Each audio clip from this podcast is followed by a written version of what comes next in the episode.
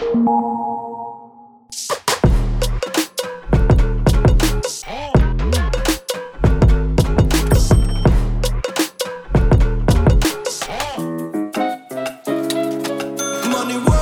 Bonjour à toutes et à tous, bienvenue dans ce déjà numéro 3 de Le Père et le Maire, le podcast économique du jeu vidéo, de Gamecult et de Ludostri évidemment. Euh, numéro un petit peu exceptionnel, il faut bien le dire, puisque si vous suivez un petit peu euh, le podcast depuis ses débuts, vous le savez, euh, il y en a un qui est sorti il y a pas très très longtemps finalement. On a, on y avait traité notamment des NFT, mais voilà, voilà, nous sommes avant tout des journalistes et nous sommes des esclaves de l'actualité et l'actualité, quelqu'un a décidé de la faire. Ce quelqu'un, il s'appelle Microsoft et vous ne pouvez pas être sans savoir que Microsoft a frappé un grand coup en annonçant l'achat prochain euh, si tout va bien et si tout est confirmé, d'Activision Blizzard. Rien que ça, euh, forcément, nous, ça nous faisait, ça, voilà, on était un petit peu obligé de réagir euh, devant la demande populaire, évidemment, mais aussi devant la nécessité de commenter un tel coup de tonnerre dans l'industrie. Et quand je dis nous, c'est évidemment moi-même et surtout l'inénarrable Oscar Lemaire. Comment ça va, Oscar? Ça va bien, ça, va bien forcément, euh, très euh, très pris par cette actualité comme tu comme tu l'as si bien expliqué, et, euh, et en même temps c'est c'est amusant parce que précisément on comptait faire de toute façon un sujet sur les acquisitions dans le jeu vidéo. déjà par l'actualité précédente qui était celle de, de Tech2 et Zynga. Tout à fait, c'était euh, prévu au programme de ce numéro 3 qui devait bon être plutôt un petit peu plus tard, hein, on se le cache pas, mais c'était euh, voilà le mouvement de concentration dont on est tous les témoins hein, depuis quelques années ça devait être notre prochain gros sujet. On s'est dit bon, bah voilà, euh, là on va dire l'occasion euh, fait euh, le larron et puis en plus les choses tombent plutôt bien. C'est que dans l'ordre des podcasts qu'on a traités aussi, on avait fait sur la proposition d'Oscar un premier gros numéro sur Activision Blizzard aussi. donc tout tombe à, à, point nommé. Si vous avez suivi les deux précédents épisodes, vous devriez avoir les éléments qu'il vous faut. Euh, ce qu'on va préciser, c'est que c'est un podcast un petit peu exceptionnel, euh, Oscar. On va pas suivre le format habituel pour celui-là. Oui, bah du coup comme c'est un, c'est-à-dire que déjà il y a le sujet des acquisitions et puis bah, le sujet spécifique euh, Microsoft Activision Blizzard est déjà très gros, quoi, parce que ça implique quand même énormément de choses. Donc forcément, on va prendre beaucoup de temps et on a préféré euh, bah, privilégier ça et mettre un peu de côté les, les autres sujets, même si bah, on va un peu parler de, de, différents autres éléments de l'actualité au cours de, de, ce sujet principal. Ouais. Euh, mais voilà, après pour le reste, euh, on, on reviendra on, on, viendra dans le prochain numéro sur la guerre des consoles et puis euh, bah, ce, qui, sera euh, en plus de, circonstances vu qu'il y aura euh, les bilans financiers qui seront passés. Tout à fait, les bilans financiers qui arrivent en ce début d'année. Donc voilà, numéro un petit peu exceptionnel. Oscar a toutefois fait son travail avec minutie et vous aurez quand même dans les infographies qui sont jointes dans la news et qu'on vous invite toujours à regarder, vous aurez quand même les classements de ces dernières semaines en termes de sortie et de succès des jeux. Voilà, j'ai envie de dire, sans plus tarder, et après cette petite virgule sonore qu'Hubert aura le talent de nous, nous insérer, euh, on va se pencher sur euh, ce gros sujet qui est donc les, les acquisitions, la concentration dans le milieu du jeu vidéo et surtout le rachat tonitruant d'Activision Blizzard par Microsoft. Shut up and take my money. Et c'est un vrai coup de tonnerre, je le disais, c'est un événement probablement historique dans euh, l'histoire, en tout cas l'histoire récente euh, du jeu vidéo, le rachat donc d'Activision Blizzard, éditeur titanesque euh, à l'échelle mondiale, hein, globalement un des plus gros éditeurs du monde, probablement le plus gros si on exclut un petit peu les, géants chinois qui ont un profil un petit peu exceptionnel. un événement historique, je le disais, mais un événement qui s'inscrit globalement dans une dynamique générale euh, qui est celle d'une euh, est-ce qu'on pourrait appeler une course à l'armement, une concentration, une stratégie d'acquisition globale qui voit les plus gros acteurs se euh, s'offrir parfois les plus petits dans une voilà dans une dynamique de de d'accumulation comme ça des forces en présence. est-ce que à ton sens Oscar, c'est un en tout cas à l'échelle de ces dernières années, c'est quelque chose qu'on a jamais vu cette accélération comme ça de, de, consolidation des forces. Oui, effectivement. Enfin, euh, en, tout cas, à ce niveau-là, oui, c'est c'est inédit. Et c'est vrai que bon, ça, se remarque de plus en plus. C'est vrai que ça, devient de plus en. Enfin, j'ai l'impression qu'il n'y a pas une semaine qui passe sans qu'il y ait au moins plusieurs, euh, plusieurs euh, nouvelles d'acquisition de, de, tel ou tel éditeur. Euh, il y en a qui sont plus actifs que d'autres, évidemment les plus riches, hmm. mais mais c'est vraiment un truc qu'on voit, bah, qu'on voit, ouais, à plein de niveaux différents en fait, hein, de, de la part des gros, mais aussi de la part de, de plus petits. Mhm. Et, euh, et du coup, voilà, ce qui donne vraiment cette, cette, cette impression euh, réelle de, euh, bah de, de, phénomène de concentration. Ouais. Et, et, on a. Ce qui du Vas-y, pardon, excuse-moi. Oh, non, du, ce qui du coup interroge sur euh, sur bah, pourquoi pourquoi ce, ce phénomène actuellement. Euh, que, que se passe-t-il? Voilà. Alors on va essayer de répondre à ça. Et, et en même temps, bon, c'est assez simple. Euh, C'est-à-dire que alors vous, pouvez retrouver sur l'infographie, il y a un graphique qui montre euh, la moyenne de la marge des éditeurs historiques. Ouais. Donc ça, c'est un calcul que j'ai fait à partir donc des marges de euh, quatre éditeurs occidentaux et quatre éditeurs japonais, euh, donc des éditeurs euh, qui sont là depuis longtemps, ce qui permet de bien constater l'évolution. Donc du côté des japonais, il y a Capcom, Square Enix avec euh, les données de Square spécifiquement avant la fusion avec Enix, euh, mhm. Bandai Namco avec pareil les données de Namco spécifiquement avant la fusion, et euh, Konami. Et du côté des éditeurs occidentaux, euh, donc Activision Blizzard, ou Activision spécifiquement avant la fusion avec Vindy Games, Electronic Arts, Ubisoft et Tech2. Et donc j'ai fait la moyenne de leur marge opérationnelle. Donc je rappelle, la marge, c'est euh, les bénéfices divisés par le chiffre d'affaires. Et euh, en fait, ben, ça, ça permet de montrer. Euh, enfin, oui, d'accord, oui. Enfin, le, le chiffre d'affaires réduit de. Enfin, oui, non, on est d'accord. Le, le, bénéfice, euh, le, le, ratio du, du, bénéfice sur le chiffre d'affaires, quoi, en gros. Très bien, pardon, c'est moi qui qui, voilà. pédalé. Vas-y, je te laisse finir. Et donc, euh, donc là, c'est la moyenne de leur, de, de, de, la marge de ces huit, de ces huit éditeurs, euh, ce qui permet de bien constater une certaine tendance, c'est-à-dire que autrefois, alors évidemment, ce sont les, ce sont des éditeurs qui qui, qui, ont réussi dans le sens où ils sont encore là, ils, ils sont là depuis longtemps, ils sont toujours là, donc c'est parmi les meilleurs, quoi, forcément. Euh, malgré ça, ils ont eu des périodes où la marche ça a été un peu plus compliqué. On voit surtout euh, dans le vers la fin des années 2000, euh, début mm. début des années 2010. Enfin, c'est surtout fin des années 2000 euh, où où là le niveau était pas extraordinaire.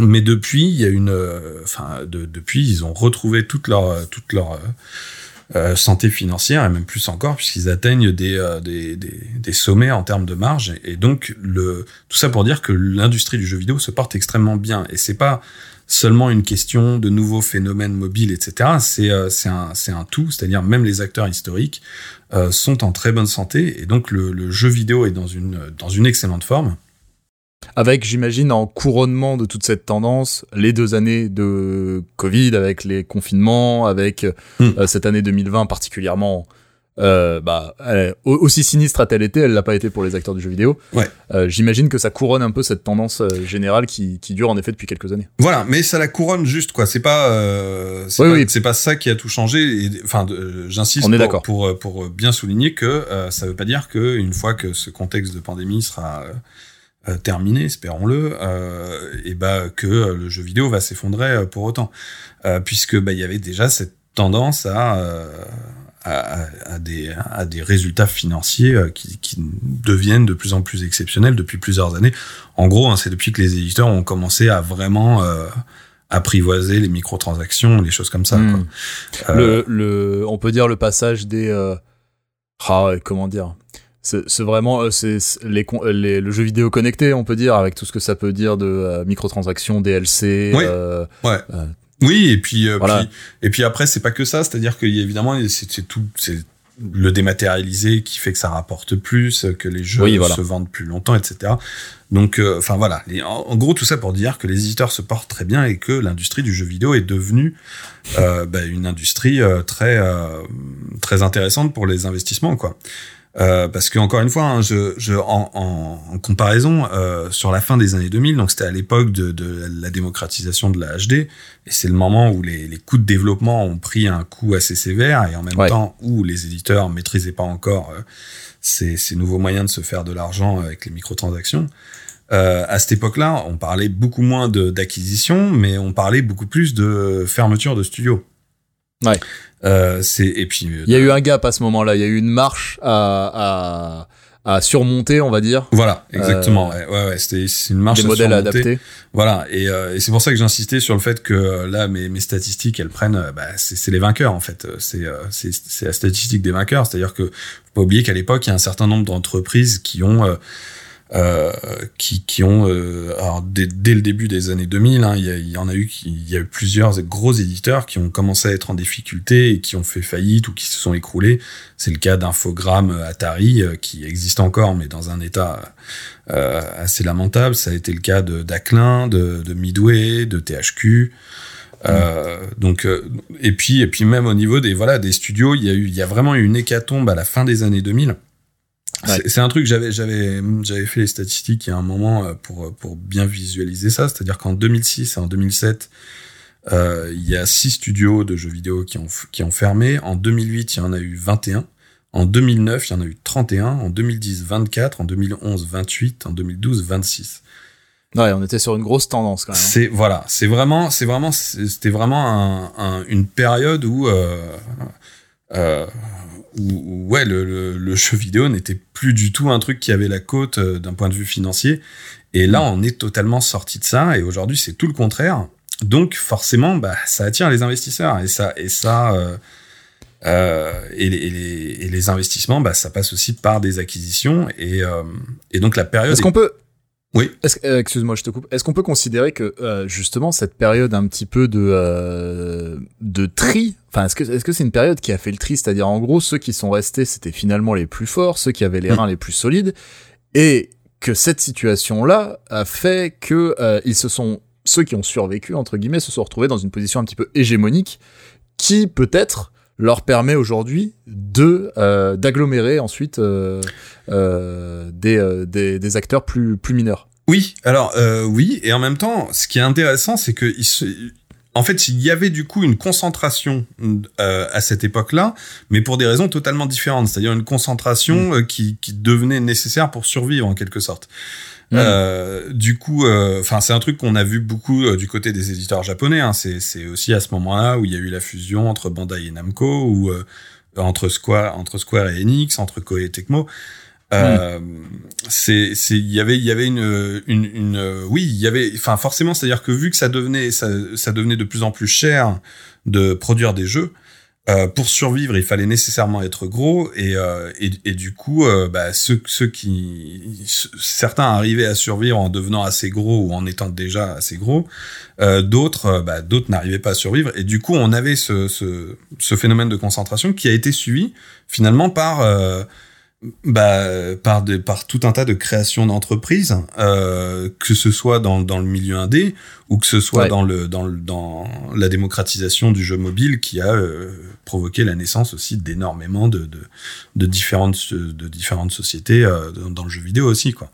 Euh, et donc finalement, donc, là, on se retrouve maintenant avec un phénomène de concentration à nouveau, mais cette fois, non pas parce que il faut euh, nécessairement la concentration pour survivre à cause des coûts qui augmentent, mais parce que bah, maintenant, c'est l'heure de faire ses... Ouais, voilà, l'heure de faire ses, ses affaires. quoi.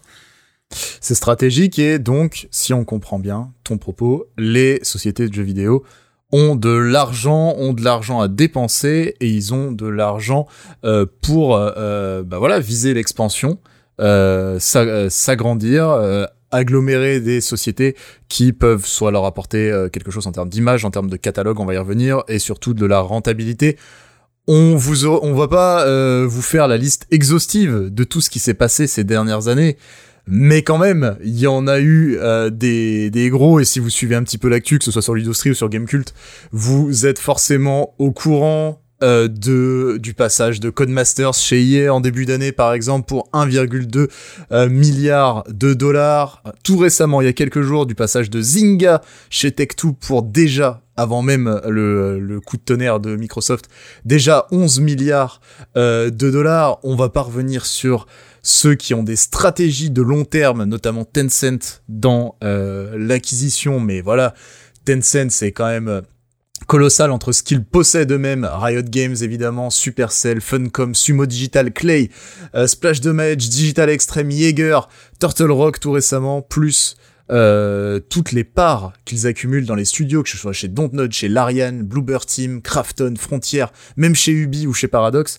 Euh, on a ça également chez Embracer, l'éditeur chinois qui est lui aussi le, grand nécromancien comme on l'appelle.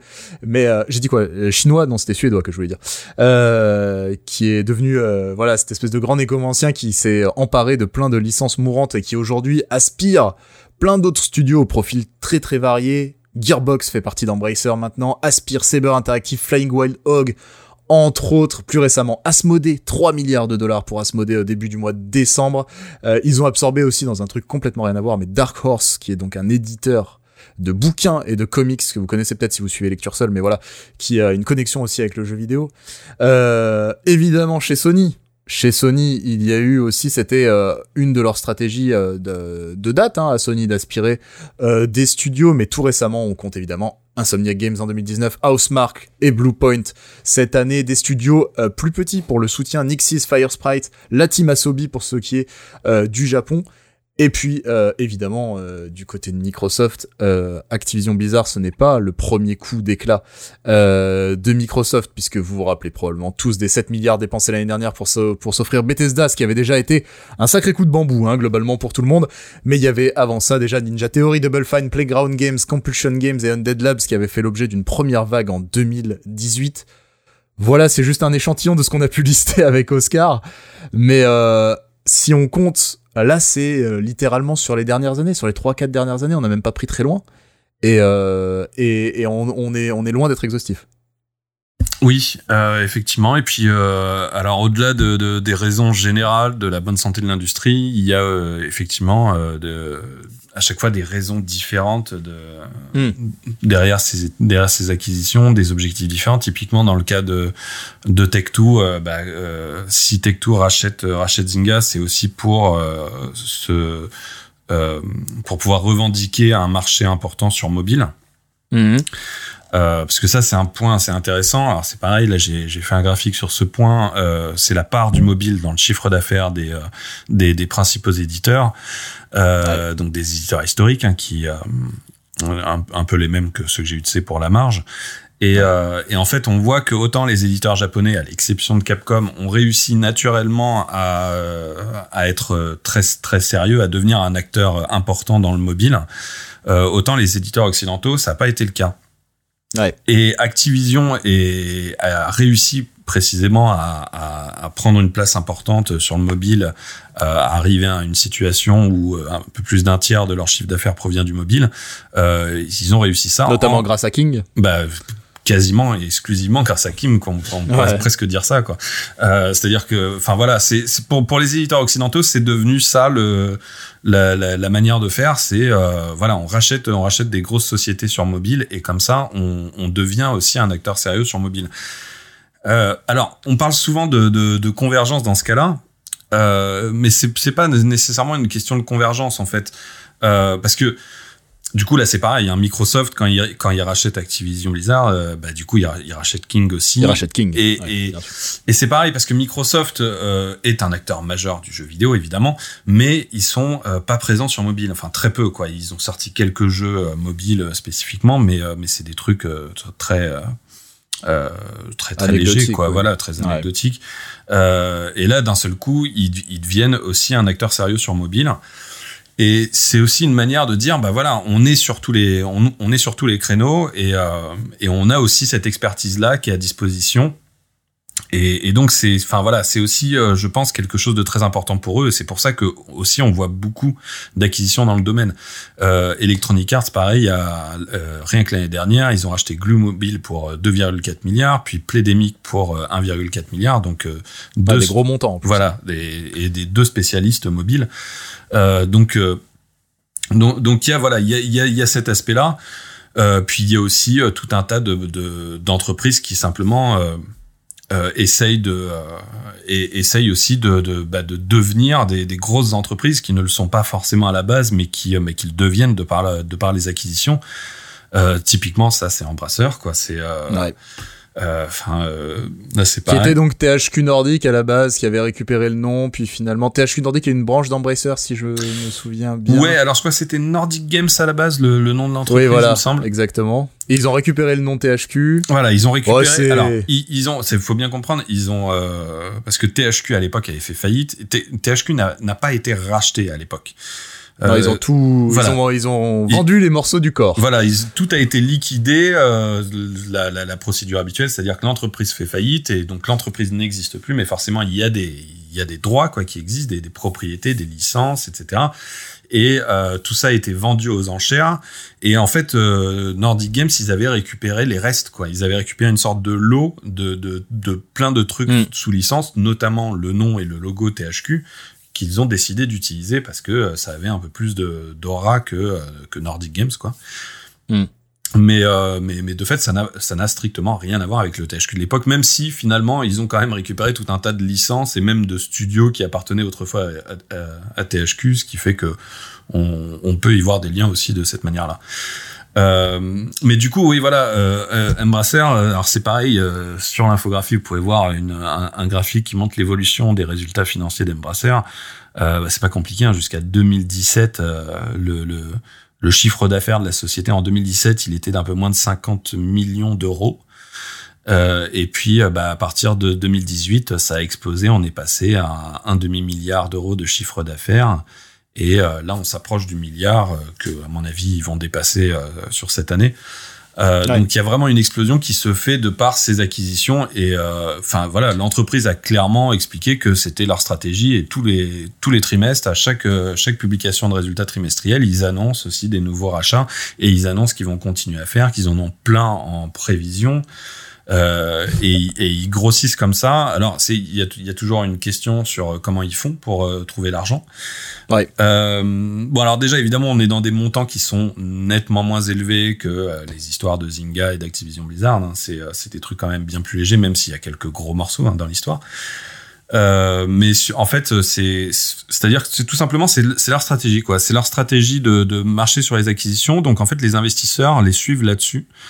Et du coup, ils émettent des actions régulièrement pour euh, bah, pour obtenir un financement afin de faire ces rachats. Ils créent du capital en fait. Voilà, ils créent du capital, euh, ce qui ce qui mmh. leur ce qui leur donne des liquidités et puis euh, et puis du coup ils rachètent en masse euh, avec l'espoir que tout ça va former un truc qui va euh, rapporter ouais. beaucoup à l'arrivée. C'est euh, c'est des studios en effet de plutôt de petite envergure ou moyenne envergure, mais c'est vrai qu'il y en a énormément. Euh, des franchement des dizaines et le mot est pas galvaudé en fait rien que sur euh, sur l'année en cours hein. euh, je confirme d'ailleurs que donc Embracer Group c'est bien le nouveau nom de Nordic Games et donc de THQ Nordic. C'est bien ça, c'est bien la même chose. Donc eux, dans leur cas, c'est vraiment une stratégie euh, bien établie. Pareil pour Tencent qui depuis longtemps, bon là je pense qu'on aura le temps de, de s'attarder sur Tencent sur un, probablement dans un numéro dédié, mais hmm. qui depuis longtemps, euh, pareil, euh, achète des studios et même diversifie un peu ses participations, met des billes un petit peu dans euh, beaucoup de monde, histoire de voir ce qu'il prend, voir ce qu'il prend pas. on met 5%, on met 20%, on met 30%. Oui, et puis, et puis Tencent quand même juste pour souligner c'est euh, c'est aussi c'est amusant parce que c'est un peu le le phénomène inverse des euh, des, des, gros éditeurs occidentaux euh, c'est-à-dire que eux ils sont extrêmement forts sur mobile hein, c'est leur spécialité ouais. à la base quoi et euh, et du coup là ce qu'ils font c'est qu'ils investissent de plus en plus dans des studios AAA euh, ouais. pour euh, parce que c'est c'est typiquement un secteur sur lequel ils sont euh, peu impliqués euh, historiquement et du coup bah progressivement ils le deviennent de plus en plus et l'intérêt du mobile alors l'intérêt du mobile pour les occidentaux ou l'argent du mobile pour Tencent euh, il vient d'un marché qui est c'est c'est un marché à forte rentabilité le mobile. J'aurais tendance à dire oui moi comme ça mais oui, euh, ouais, c'est c'est c'est c'est des jeux qui rap qui rapportent beaucoup pour l'investissement initial j'imagine. C'est oui oui c'est euh, c'est c'est un c'est un secteur euh... Euh, enfin alors bon il y a évidemment il y a il y a, il y a différents degrés hein. il y a aussi des il y, a, il y a aussi des sociétés qui, qui, qui, ont du mal à marcher sur mobile. Mais euh, mais bah c'est le jeu service quoi en fait. Le mobile c'est surtout ça quoi. C'est ah oui. surtout le free to play c'est surtout le, le, jeu service les microtransactions. Le gacha. Voilà le gacha Euh, donc, euh, donc, donc ça, ça, ça rapporte beaucoup. C'est pour ça que les, les Japonais ont embrassé ce, ce, ce secteur-là euh, massivement, ouais, très tôt. Ouais. Euh, il y avait un truc euh, culturel aussi au Japon. Hein, le, le, ils, ont, ils ont eu très tôt des Voilà, téléphones euh, alors, capables. Il y a un truc culturel aussi au Japon et euh, oui, alors il y a oui la question qu'ils ont eu, oui, ils ont été habitués au- enfin, aux jeux culturel et mobiles très tôt. Voilà. Et, euh, et puis il y a aussi le, le côté, euh, oui, les, les Japonais aiment bien jouer sur support portable et donc le mobile c'est parfait pour eux.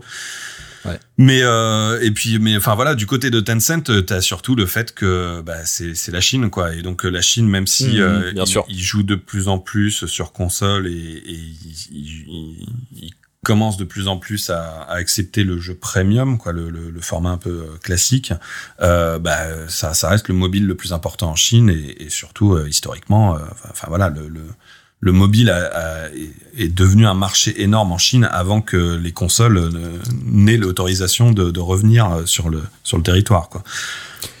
Dans le cas, euh, donc là, on a, on a, on va dire, on va survolé un petit peu les, les raisons pour lesquelles euh, les éditeurs pourraient euh, investir. Certains, c'est stratégique, d'autres, c'est, on va dire, c'est une question de conjoncture. Ils ont beaucoup d'argent. Tu le mets aussi. Il y a une question, là encore conjoncturelle, d'inflation. Est-ce que tu peux nous expliquer ça, qui Mm. inciterait en fait à euh, dépenser maintenant l'argent euh, qu'ils ont dans les caisses plutôt que par exemple à emprunter comme c'était le cas il y a quelques années? Oui, bah alors ça c'est euh, ouais, bah c'est à dire que effectivement on est dans une période d'in- d'inflation assez élevée et du coup euh, l'inflation ça fait que l'argent qui dort perd de sa valeur quoi, Mm. euh, naturellement. Euh, bon, enfin ce qui est ce qui est toujours le cas vu qu'il y y a, en général toujours une inflation euh, même mais légère et là Minimale, euh, ouais. voilà euh, là quand quand l'inflation euh, grossit bah ça veut dire que euh, si les entreprises ont beaucoup de cash euh, en réserve euh, bah c'est ce qui est le cas de Microsoft, hein, qui ils ont énormément de cash. Euh, bah c'est c'est de l'argent qui va perdre de sa valeur, donc vaut mieux le dépenser. Euh, et c'est du coup c'est ce qu'ils font quoi. Euh, vaut mieux le dépenser parce que au moins on, on achète un truc qui lui va potentiellement euh, probablement gagner de la valeur. Donc dans donc, le vas-y pardon Ouais, non, non, mais enfin, juste, effectivement, du coup, c'est c'est aussi ça qui encourage cette cette, cette période de de- bah, de- d'acquisition dans tous les sens, qui, et qui fait qu'à mon avis, ça ça va pas se terminer, quoi, ça va continuer. Dans le cas des, des constructeurs, pour le coup, là, la stratégie peut être un peu différente. En tout cas, moi, je me posais la question, euh, puisque là, c'est ce que c'est ce qu'on va aborder très bientôt avec le cas de Microsoft. Euh, Il n'y a pas qu'une question de rentabilité ou de gagner plus d'argent ou de devenir plus gros, parce que dans le cas de Microsoft, on est déjà très gros et on gagne déjà beaucoup, beaucoup d'argent. Euh, mais euh, il y a une question de euh, d'exclusivité, de poids du catalogue et derrière de consoles à vendre et d'un modèle à alimenter. Dans l'occurrence là, euh, on parle du Game Pass. Euh, pour les constructeurs, en l'occurrence, je dis les constructeurs, mais soyons clairs, il s'agit de Sony et de Microsoft. L'idée, c'est quand même de euh, s'arroger des euh, des titres pour faire valoir sa sa plateforme ou son abonnement, j'imagine. Bah oui, forcément, ouais, effectivement, on va on va voir ça plus en détail avec l'exemple d'Activision Blizzard et Microsoft, mais euh, euh, mais il y a cet aspect-là, puis il y a, y a tout simplement, alors ça, ça vaut pour tout le monde, mais je pense particulièrement pour les constructeurs. Euh, Il y a le fait que bah, les jeux vidéo demandent de plus en plus de temps à être réalisés, demandent de Mm. plus en plus de, de, de ressources en personnel. Et, euh, ce qui fait que du coup, les studios sortent euh, de moins en moins de jeux en termes de quantité. Euh, faut pas oublier que fut une époque où Naughty Dog, qui avait pourtant euh, dix fois moins d'employés que maintenant, euh, à une époque sortait un jeu par an, quoi. À l'époque des Crash Mhm. Bandicoot sur la première PlayStation. Euh, voilà. Aujourd'hui, on est loin de ça. Aujourd'hui, on est plutôt sur, bah voilà, les, les, triple A en général. Il y a besoin de 4-5 ans minimum. 5 ans. Donc forcément, pour euh, particulièrement pour un constructeur, parce que le constructeur il a besoin, euh, comme tu dis, d'avoir d'avoir des exclusivités, mais surtout d'avoir un flux un peu continu d'exclusivité. Et, Mhm. euh, et donc nécessairement, il va lui falloir euh, d'autres studios pour compenser le fait que euh, ces, ces studios euh, actuels euh, ne, ne peuvent plus sortir autant de jeux qu'avant. C'est une histoire de roulement aussi, donc. Hop, Voilà. voilà, il y, a un- il y a un studio qui peut prendre le relais de l'autre, etc., etc., Voilà. et avoir un espèce de flux et- discontinu. effectivement. Enfin, continu plutôt. Oui, et puis et puis euh, bah, particulièrement pour Microsoft parce que avec son abonnement, comme tu disais. Eh oui. Euh, oui, voilà. Euh, mais mais bon, c'est le, le, le- la, la question se pose aussi pour Sony, quoi, parce que euh, euh, par exemple là, on, on, on l'a vu hein, en, en 2000, euh, en 2021. Euh, Sony n'a pas eu de gros jeux de fin d'année. C'est un, un truc qui leur a manqué.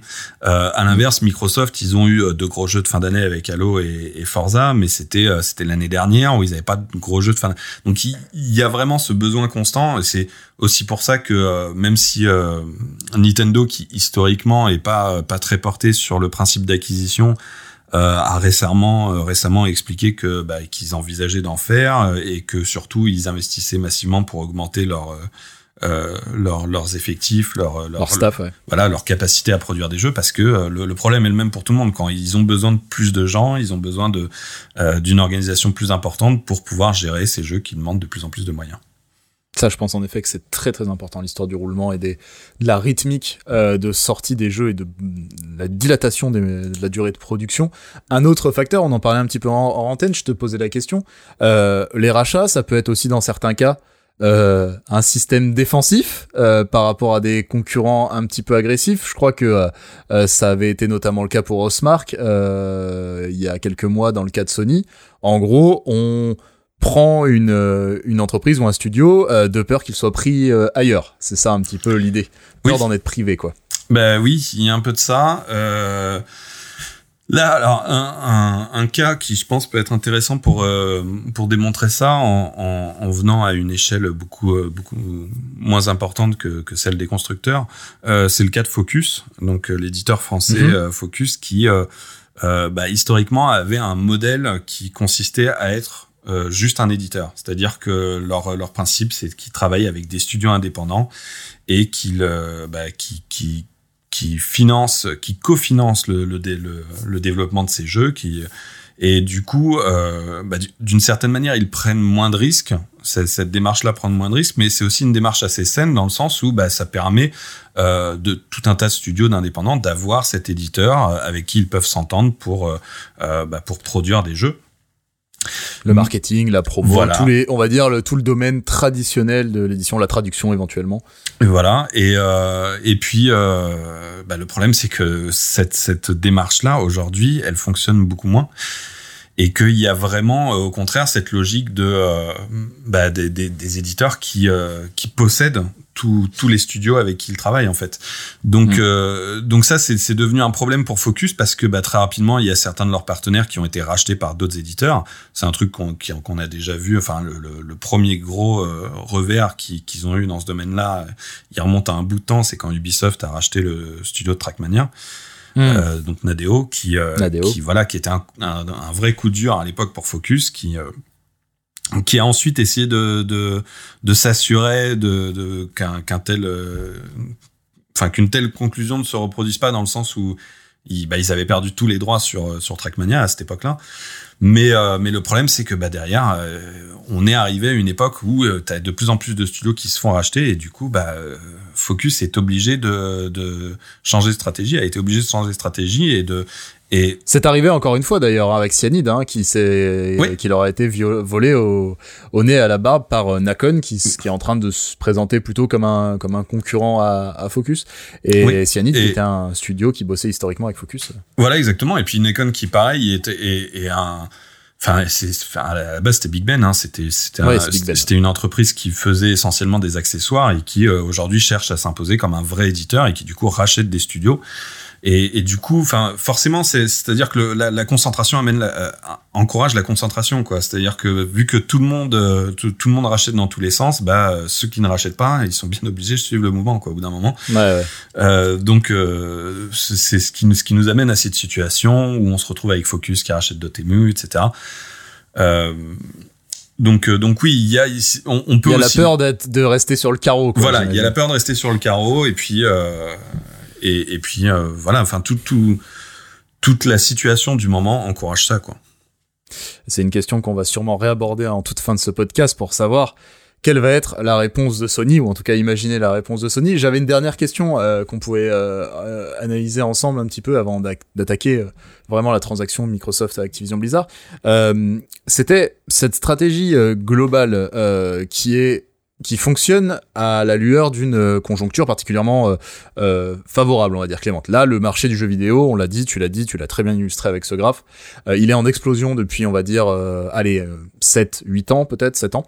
là, les choses vont bien. les choses vont bien, on a de l'argent, on achète, on grossit, on fait quelque part aussi enfler la masse salariale. On prend des gens en interne, on a des emplois euh, sous notre responsabilité, etc. Euh, Est-ce que c'est pas un pari un peu risqué? Est-ce que c'est une, une politique viable à long terme? Si jamais la conjoncture se retourne, si à un moment ça se passe mal, je pense par exemple, je ne sais pas, mais euh, euh, les, les problèmes que rencontre, qu'on rencontre actuellement les fabricants de consoles euh, vis-à-vis des, des semi-conducteurs, des composants, etc. Est-ce que pour une raison X ou Y, je ne sais pas, ça, ça ne peut pas être que ça, mais voilà, si ça se passe mal à un moment, le fait d'avoir autant de gens sur euh, la paylist, finalement, d'avoir autant de, de, de, de responsabilités euh, payables en interne, est-ce que ça peut pas être un point particulièrement négatif? Bah, de toute façon, il y a, y, a, y a, toujours une logique de risque hein, qui, qui existe derrière, derrière chaque acquisition. Et, mm. et, forcément, oui, que enfin les choses peuvent peuvent mal se passer. Euh, moi, je pense par exemple à, à, Square Enix qui a qui a racheté euh, Eidos il y a quelques années. Alors, c'était c'était il y a un petit bout de temps et, euh, et quand ils ont racheté Eidos, ils l'ont racheté vraiment, je n'ai plus, la, somme en tête, mais ils l'ont racheté vraiment à, un montant qui était pas élevé quoi pour ce que c'est. Eidos c'était pas très bien, ouais. Et voilà, Eidos c'était vraiment en, en, pas en grande forme et, euh, et donc même s'ils ont racheté quand même des studios euh, des, des, studios importants et puis des licences importantes, bah c'était pas très cher donc donc je pense qu'ils ont quand même fait une affaire dans cette histoire. N'empêche que derrière Square Enix a beaucoup de mal à gérer ces studios euh, occidentaux, donc les, ce, qui, ce, provient des DOS. Euh, et ils ont beaucoup de mal à avoir vraiment des, gros succès en la matière. Donc il y a toujours ce risque en fait que euh, bah, finalement on, se dit ce rachat ça va être une bonne idée, on sait ce qu'on va en faire, etc. Et finalement les choses se passent mal. Et encore, hein, j'ai pris l'exemple de Square Enix, mais c'est sans doute pas le pire. Maintenant, enfin dis, disons que après il y a toujours moyen. Si tu prends par exemple Sony, euh, mm. Sony prend déjà beaucoup moins de risques, en tout cas jusqu'à présent. Euh, C'est-à-dire qu'ils rachètent des studios avec qui ils ont l'habitude de travailler. Euh, ils savent où ils vont, quoi. C'est euh, c'est vraiment euh, il y a, il y a on, on, imagine mal que, que, que ça va que ça va se transformer en catastrophe et même si derrière il peut y avoir voilà un studio qui euh, où ça où ça s'en sort mal euh, bah, à côté il aura un autre studio où ça où, où, où, les choses iront mieux quoi où ça s'en sort mieux oui voilà, ça, ça compensera de... quoi et dans le pire des cas bah, ils, ils peuvent fermer le studio enfin ils l'ont déjà fait hein. on l'a on a ouais, vu ouais. Hein, des, des studios qui sont qui sont rachetés puis qui sont fermés pas longtemps après euh, typiquement Activision, Activision Blizzard, faut pas oublier, ils, euh, il y a quelques années, ils avaient racheté euh, euh Bizarre, Bizarre Création, je crois que c'était ça le nom complet. Oui, Bizarre Création. Voilà, les gens qui avaient fait notamment les Project Gotham Racing euh, pour Microsoft et qui, qui s'étant fait racheter par, par Activision, ont développé Blur, un, un, jeu de course qui a fait un bid complet. Ouais. Et, euh, et, et, tout de suite après, Activision a fait fermer le studio. quoi. C'est genre, bon, bah ça a pas marché, euh, tant pis, on ferme le studio et on arrête les frais. quoi. Ouais. Donc, enfin voilà, il y a toujours toujours ce truc-là. Alors forcément, quand on parle de, de montants énormes, euh, c'est plus risqué. Euh, évidemment que quand, quand on parle de, de presque 70 milliards dépensés pour Activision Blizzard, ils ont ils ont intérêt à pas se louper derrière, quoi. C'est ouais, ouais. clair. Mais, euh, non, mais... mais... voilà, disons que le fait qu'il y ait des entités distinctes, que les studios restent sont en interne mais existent en tant qu'entité à part, il y a toujours le moyen, malheureusement, de euh, tout simplement fermer boutique voilà, et ouais. de euh, limiter les frais, quoi. Mm. Très bien. Et ben voilà, euh, ça c'était un petit peu un tour d'horizon euh, sur, euh, on va dire, le paysage en ce moment et sur cette dynamique d'acquisition et de, concentration comme ça qu'on peut observer dans le marché du jeu vidéo. On va maintenant plonger sur bah, le plus bel exemple de cette dynamique-là, je pense qu'on a eu sous le coude depuis des lustres, et donc sur ce rachat d'Activision Blizzard par Microsoft. C'est le X de Xbox C'est le X de Xbox C'est le X de Xbox Après, tu peux même l'accélérer un petit peu. Tu fais, c'est le X de Xbox. Et après, quand c'est juste X de Xbox. X de Xbox. X de Xbox. X de Xbox. X de Xbox. X de Xbox. Alors d'abord pour commencer, euh, pour euh, bah voilà, il va falloir poser un petit peu les bases, mon cher Oscar. On va peut-être faire un petit rappel des faits d'abord, parce que peut-être vous derrière votre casque, derrière votre enceinte, vous euh, n'avez pas forcément suivi dans le détail. Vous avez entendu ça de, loin. Qu'est-ce que c'est que ce, que ce bordel? Microsoft rachète Activision Blizzard et comment c'est possible? Qu'est-ce que, de quoi on parle? De quelle somme? Quoi? Qu'est-ce que c'est? C'est des millions C'est des milliards? Eh bien, rassurez-vous, Oscar va vous faire le détail de tout ça. De quel type de transaction parle-t-on De quel type de montant parle-t-on, Oscar? Alors, de 68,7 milliards de dollars en cash. Euh, voilà.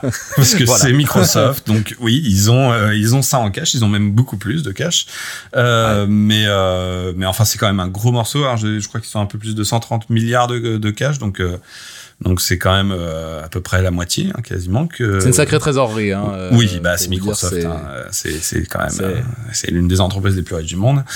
Ouais. Euh, donc donc le principe étant que leur proposition, alors il faut le souligner, c'est-à-dire que la- l'acquisition n'est pas faite. hein. Il peut y avoir un retournement de situation. Il, il est prévu qu'elle soit finalisée dans le dans le courant de l'année de la prochaine année fiscale de Microsoft, donc année fiscale qui va de juillet à juin, donc de entre juillet 2022 et juin 2023. Euh, alors le principe étant que bah, ils rachètent euh, toutes les actions sur le marché et ils font une offre à 95 dollars par action. Euh, Une offre qui est, on va le dire tout de suite, supérieure à, on va dire, à, à, à, à- à la valeur évaluée de l'action à l'heure actuelle, en particulier parce que euh, Activision Blizzard, évidemment, à cause des, des problèmes internes que qu'on a déjà détaillés dans le premier numéro, euh, des problèmes de harcèlement, d'agression sexuelle, etc., problème de culture d'entreprise toxique, évi- évidemment, qui a fait fort mauvaise presse à l'entreprise et qui a fait baisser euh, son, son cours, le cours de son action de près de 30% depuis juillet. Donc en fait, là, 95 dollars par action. J'ai lu qu'on revenait à peu près à une valeur qui était celle d'Activision Blizzard début 2021 en fait, en gros. Euh, C'est ça. là où actuellement on est à à peu près, euh, euh, euh, tu me disais 65 dollars à peu près? Oui, alors en fait, donc la- la- l'action, l'action effectivement au début début 2021, elle- il y a même un moment où elle a dépassé les 100 dollars. D'accord. Mais bon, elle, a- elle était essentiellement entre 90 et 100 dollars. Euh, et puis, euh, puis euh, avec toutes ces, avec la crise que traverse la société, bah, cette action a chuté et, euh, et donc aujourd'hui, alors on enregistre, elle a un peu plus de 80 dollars, mais ça forcément, ça a été provoqué par euh, la- l'annonce de Le. Microsoft, voilà. Voilà. Euh, mais avant l'annonce, elle était à environ 65 dollars. Donc, euh, donc en gros, Microsoft propose 95 dollars à la place des 65 dollars, euh, ce qui, ce qui est une prime de, moi j'avais calculé de 38%. 38. Voilà, euh, c'est c'est c'est quelque chose de normal. C'est euh, à chaque fois qu'il y a une acquisition de ce genre, c'est euh, c'est le principe hein, pour euh, pour que bah, pour que les actionnaires soient d'accord, tout simplement. euh, il, il faut leur euh, leur proposer une une plus-value importante sur euh, sur la valeur euh, de l'action en cours. Donc c'est pour ça. Il faut qu'ils aient une raison de vendre, tout simplement. Vo- Voilà, euh, voilà. C'est pour ça que, euh, par ailleurs, il faut bien comprendre que le, en fait, il ne faut pas imaginer que la, la capitalisation boursière, donc la capitalisation boursière ou la valorisation boursière, comme vous voulez, c'est Mhm. euh, c'est le, le calcul de la valeur de l'action multipliée par le nombre d'actions émises. Euh, ce, cette, cette valorisation, c'est alors c'est un point d'indice pour euh, pour évaluer la valeur de l'entreprise, mais il faut pas le voir comme la valeur euh, basique de l'entreprise. Il faut pas se dire que euh, si on veut les racheter, il faudra dépenser juste ça. C'est-à-dire que forcément, il Mhm. faudra dépenser une prime par rapport à ça. Euh, c'est Parce que euh, euh, concrètement, moi je suis détenteur d'une action Activision Blizzard.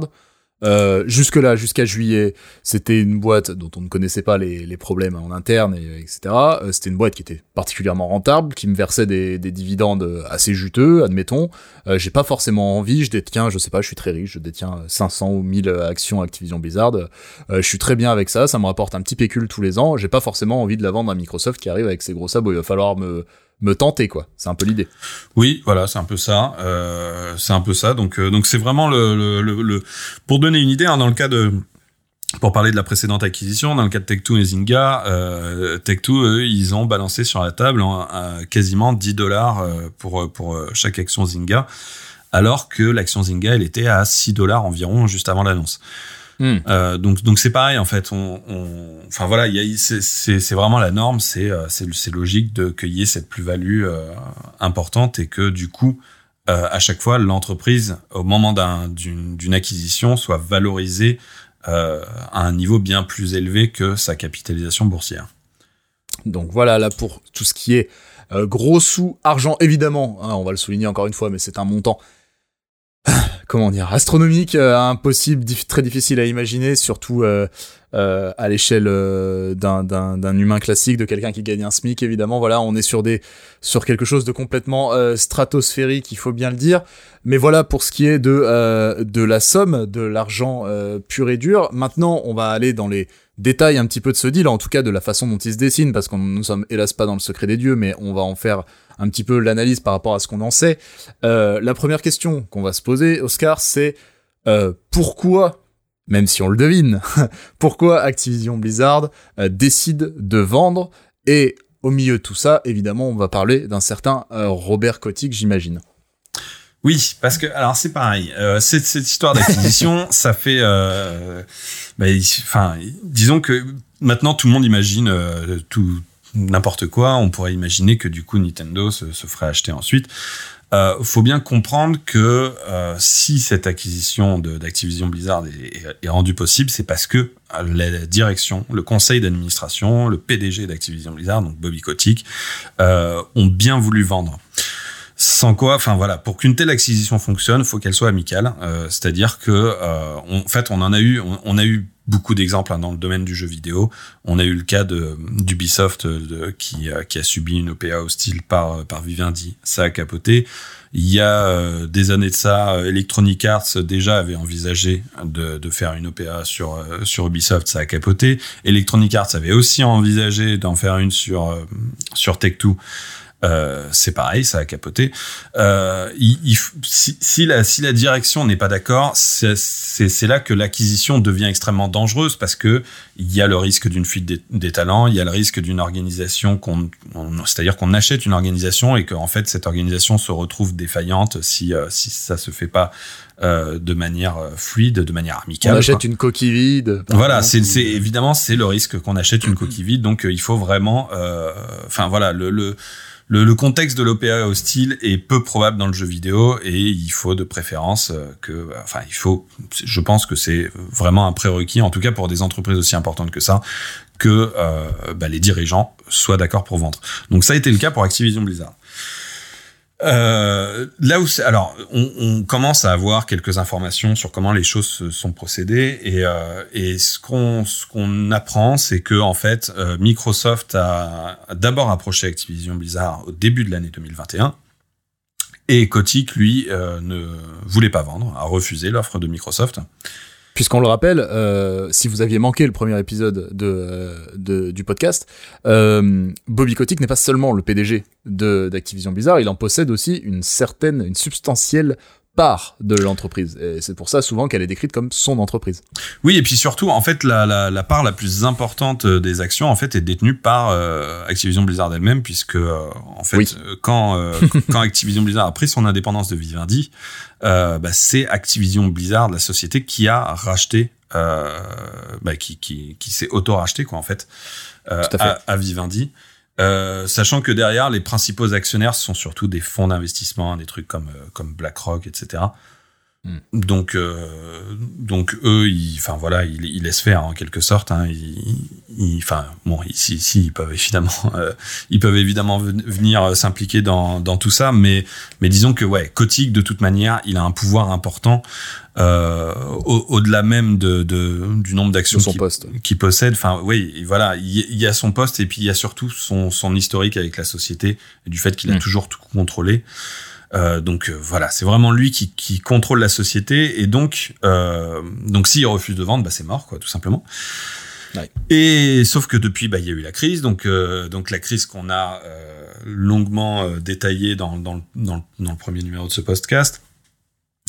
Mais et ça, ça a tout changé quoi. En fait, ça a tout changé parce que ça a mis, bah, ça a mis Activision dans une dans une situation délicate et, et, ce qui fait que Kotick, d'après les informations de, je crois que c'est GamesBeat qui a qui récemment révélé ça, c'est-à-dire que c'est Kotick qui lui-même est allé voir Microsoft ensuite, euh, donc en novembre dernier, euh, pour dire bah finalement, euh, ce serait pas mal euh, que vous nous rachetiez. Et, euh, Parce- et, et- pardon, oui, et puis bah derrière tout ça s'est fait très vite, et, Ouais. euh, et ce qui nous amène à la situation actuelle.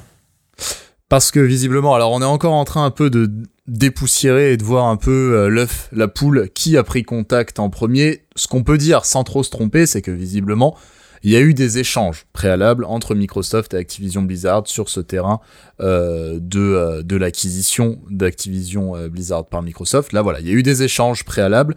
À quand ils remontent, qui a été le premier à tendre la perche, etc. Tout ça, ça va mettre encore du temps à être vraiment, on va dire, authentifié et fixé, mais en effet, ce qui a l'air de l'être par Phil Spencer lui-même, c'est que euh, la décision de la validation de ce deal est assez récente. Euh, il dit avant les fêtes, donc voilà, novembre, euh, décembre, quelque chose comme ça. Euh, et en effet, euh, Bobby Kotick est évidemment dans la boucle et pas loin de cette proposition, parce que il faut bien le rappeler, il est euh, en tête de gondole euh, des responsabilités pour ce qui s'est passé, pour ce qui continue de se passer chez Activision Blizzard en tant que PDG, mais aussi en tant que PDG qui a couvert, qui aurait couvert en tout cas certains agissements en interne, euh, en termes de harcèlement, en termes d'agression sexuelle. On le redit encore une fois et on vous renvoie vers le premier numéro pour davantage de détails. Mais voilà, il n'est plus en odeur de sainteté chez Activision Blizzard. L'a-t-il déjà été? Ça, c'est une autre question. Mais euh, il n'est clairement euh, plus que jamais, il n'est plus en odeur de sainteté euh, chez Activision Blizzard. Et évidemment, on peut imaginer, et on l'a tous imaginé, sans problème. Vous n'avez pas besoin d'être journaliste pour vous faire cette idée-là, que que le gars Bobby, il se cherche une porte de sortie avec le parachute le plus plaqué gold qu'il est possible d'avoir, et que là, en l'occurrence, c'est probablement la, on va dire la la possibilité euh, la plus euh, brillante pour lui euh, en cas de départ, mais on y reviendra. Euh, en tout cas, euh, tu voulais aussi préciser, Oscar, que au-delà de Kotick, au-delà de sa situation, de sa décision, etc., situation, une situation économique qui est pas forcément parfaite du côté d'Activision Blizzard aussi, peut-être?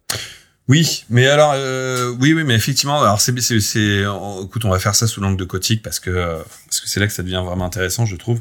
Euh, c'est-à-dire que, euh, comme tu dis, il, il- là, tout ça pour lui, c'est une occasion de réussir sa sortie en fait, Euh, parce que.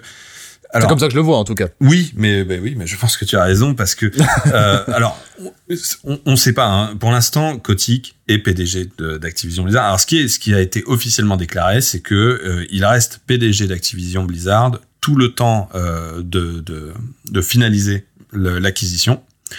Et Tout à que une fois que l'acquisition sera finalisée, bah du coup Activision Blizzard sera sous l'autorité de euh, de Phil Spencer. Ça, ce qui veut pas dire que euh, Kotick va nécessairement partir. De- Mm. D'un point de vue officiel, c'est ça. Euh, mais derrière, on a eu des informations. Je crois que c'est le Wall Street Journal qui, euh, d'après eux, euh, d'après d'après leurs informations, et on sait qu'ils sont très bien informés sur le sujet. euh, d'ap- d'après leurs informations, il est d'ores et déjà prévu que une fois que la- la- l'acquisition sera finalisée, Kotick va partir.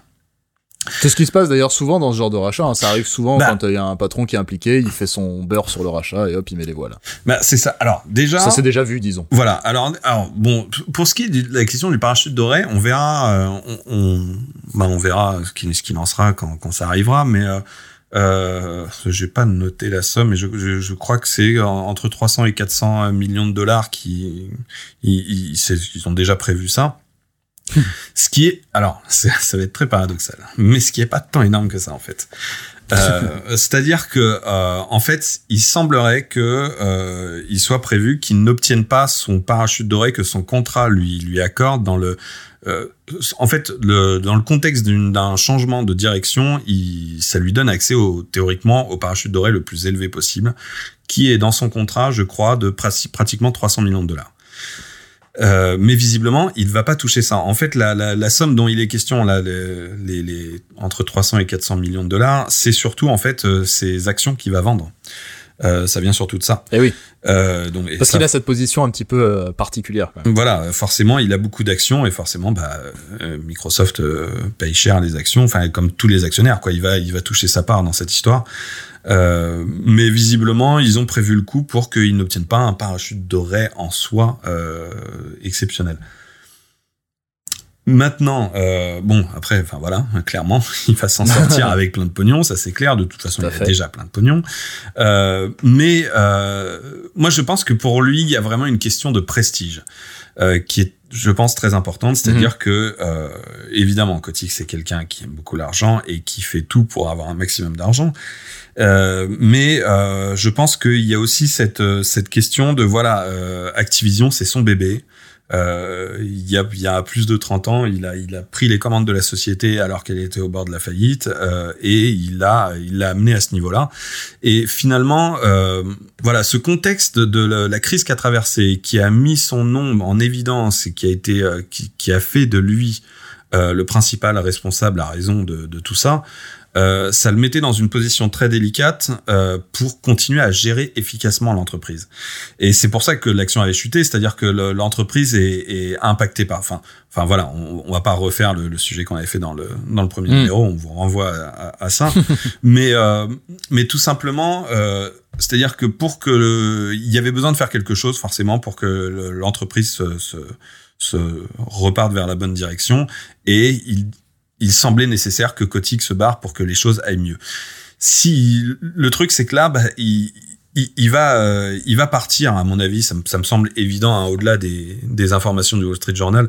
Je, je le vois mal. Il a, il a beaucoup trop d'ego. Ça suit une pour, forme euh, de logique. Ouais. Voilà, c'est- il- il va pas se retrouver à bosser pour Phil Spencer, quoi.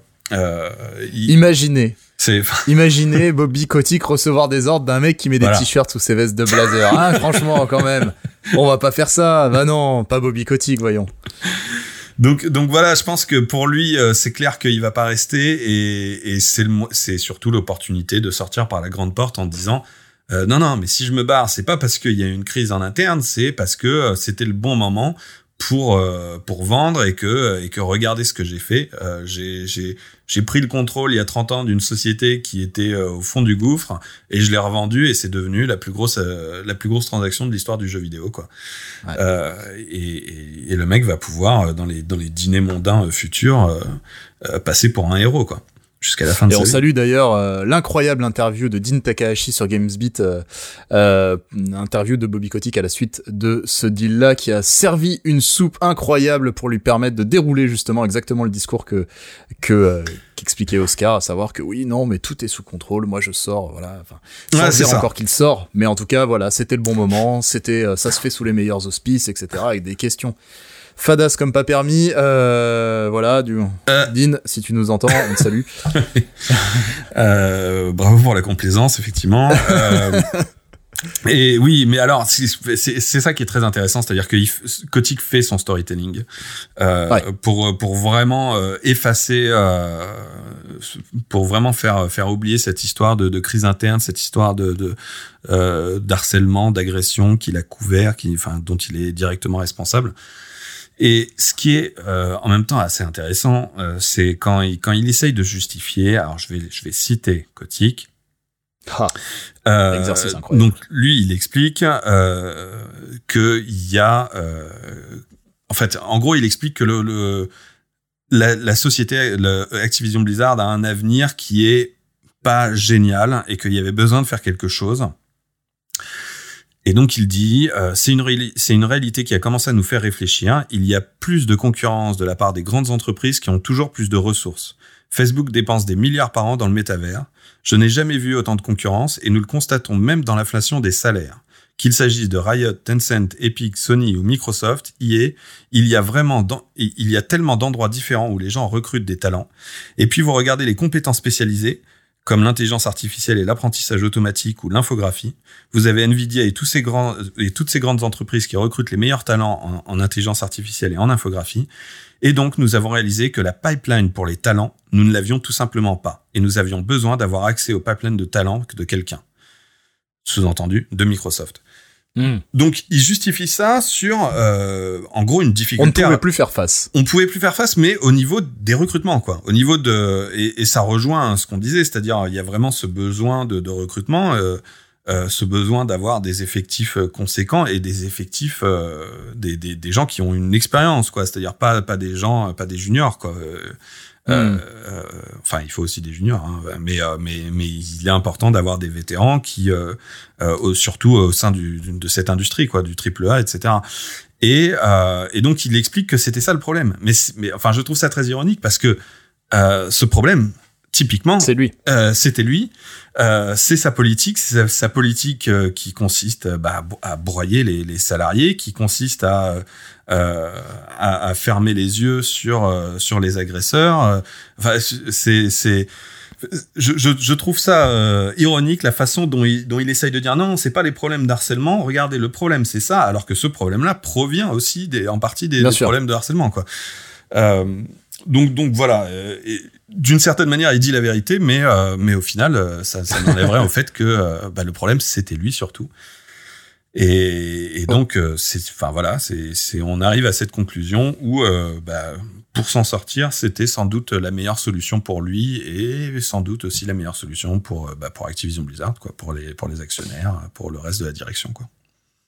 Vous l'aurez compris, euh, Bobby Kotick ne risque pas de sortir encore une fois grandi de euh, cette affaire et on, imagine le voir partir peu après euh, le rachat par Microsoft. On discutera peut-être après, peut-être de Oscar de nos espoirs en tout cas du fait que ça puisse aussi rejaillir de la bonne façon euh, sur les employés euh, d'Activision Blizzard. En tout cas, euh, voilà pour le volet Activision. On va maintenant peut-être un petit peu s'attarder un petit peu plus sur pourquoi, voilà, parce que c'est important aussi, pourquoi Microsoft a lâché 70 milliards de dollars sur euh, un de euh, un, un de ces très gros éditeurs mondiaux qui est Activision Blizzard.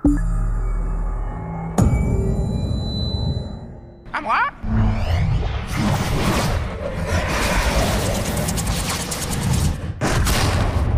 À moi Moi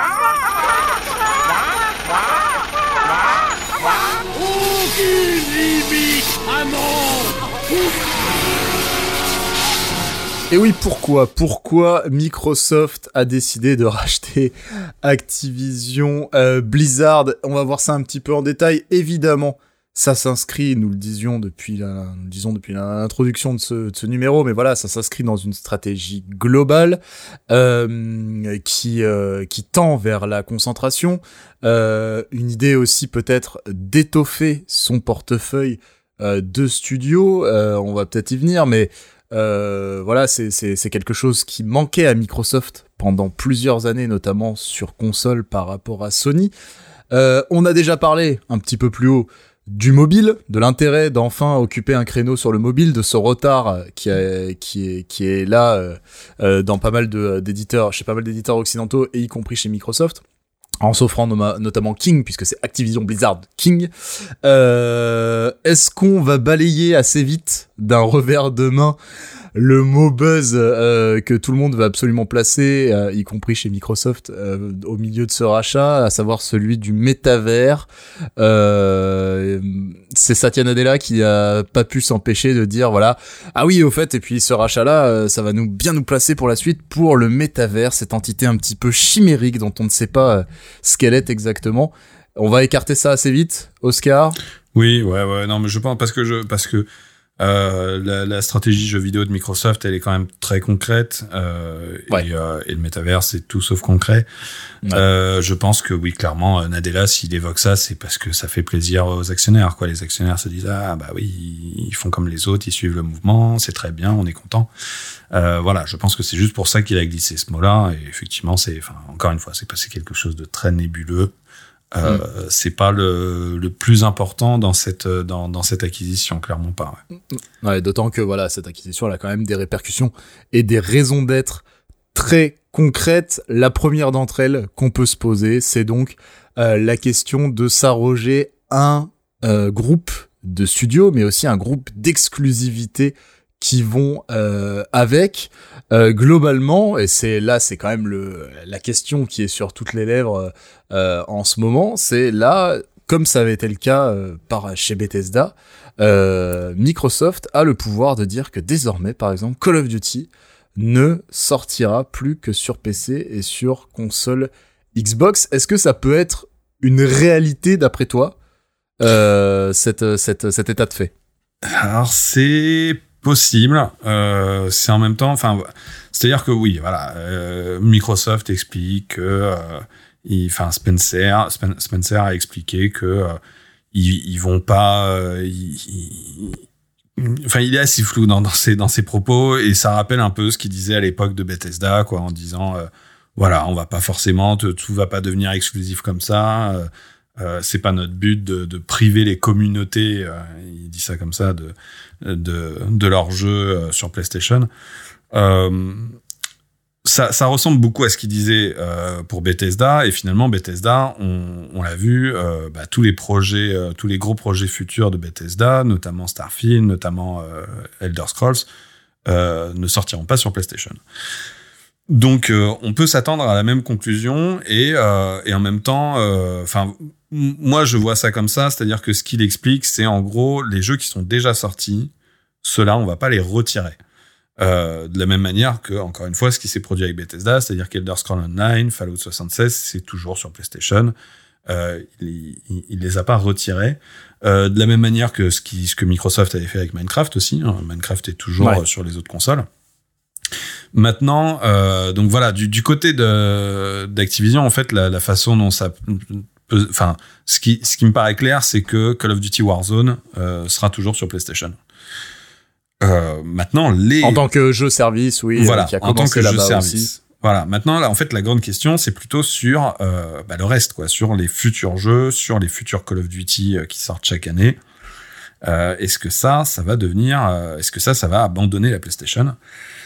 Alors, c'est compliqué parce que euh, si s'ils font ça, ça veut dire que ils, ils perdent une, une partie importante du euh, bah, de, de- des ventes de, de Call of Duty. Euh, Eh oui. Enfin. euh, Et donc pas- de la rentabilité du, de la licence. finalement. voilà, de la rentabilité de la licence et donc de la rentabilité de ce qu'ils viennent d'acheter une fortune. Quoi. Exactement. Euh, C'est-à-dire que Activision fonctionne quand même autour d'une stratégie multi-support et particulièrement Call of Duty. Hmm. Donc euh, se priver de la PlayStation, c'est quand même se priver du marché principal de Call of Duty en fait, hein, tout Ouais. simplement. Enfin, euh, c'est pas compliqué. Hein. On regarde en, en 2021, les, aux États-Unis, les trois meilleures ventes euh, sur PlayStation, sur, sur euh, console PlayStation, euh, bah, il y a deux Call of Duty dedans, quoi. Ouais. Euh, dont, Oui, ça, dont- parlant, ouais. voilà, dont la première place, euh, enfin le jeu le plus vendu sur PlayStation aux États-Unis l'année dernière, euh, c'était Call of Duty, quoi.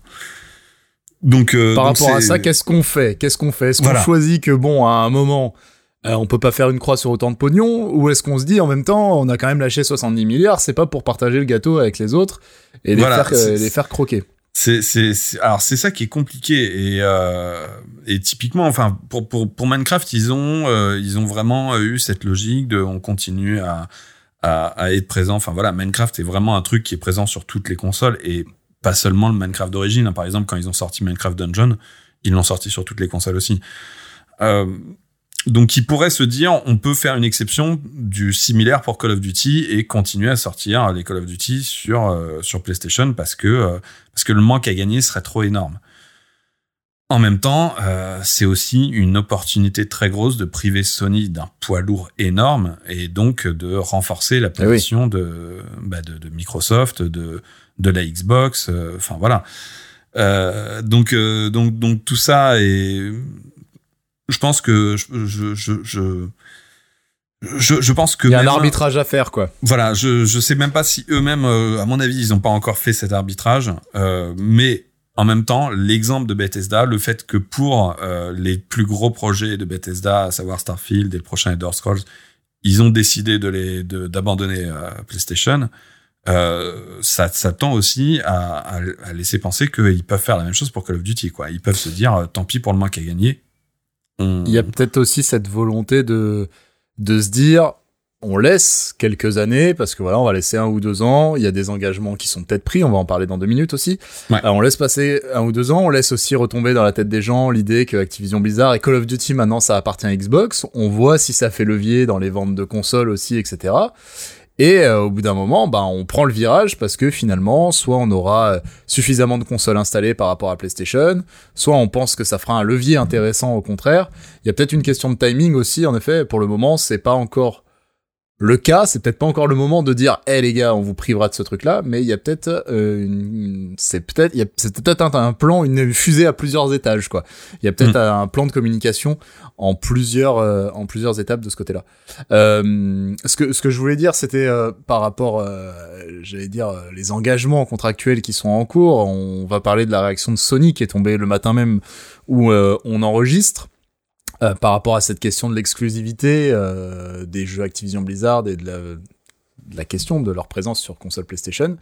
Euh, Porte-parole de Sony a donc dit au Wall Street Journal Nous nous attendons à ce que Microsoft respecte les accords contractuels et continue de veiller à ce que les jeux Activision soient multiplateformes.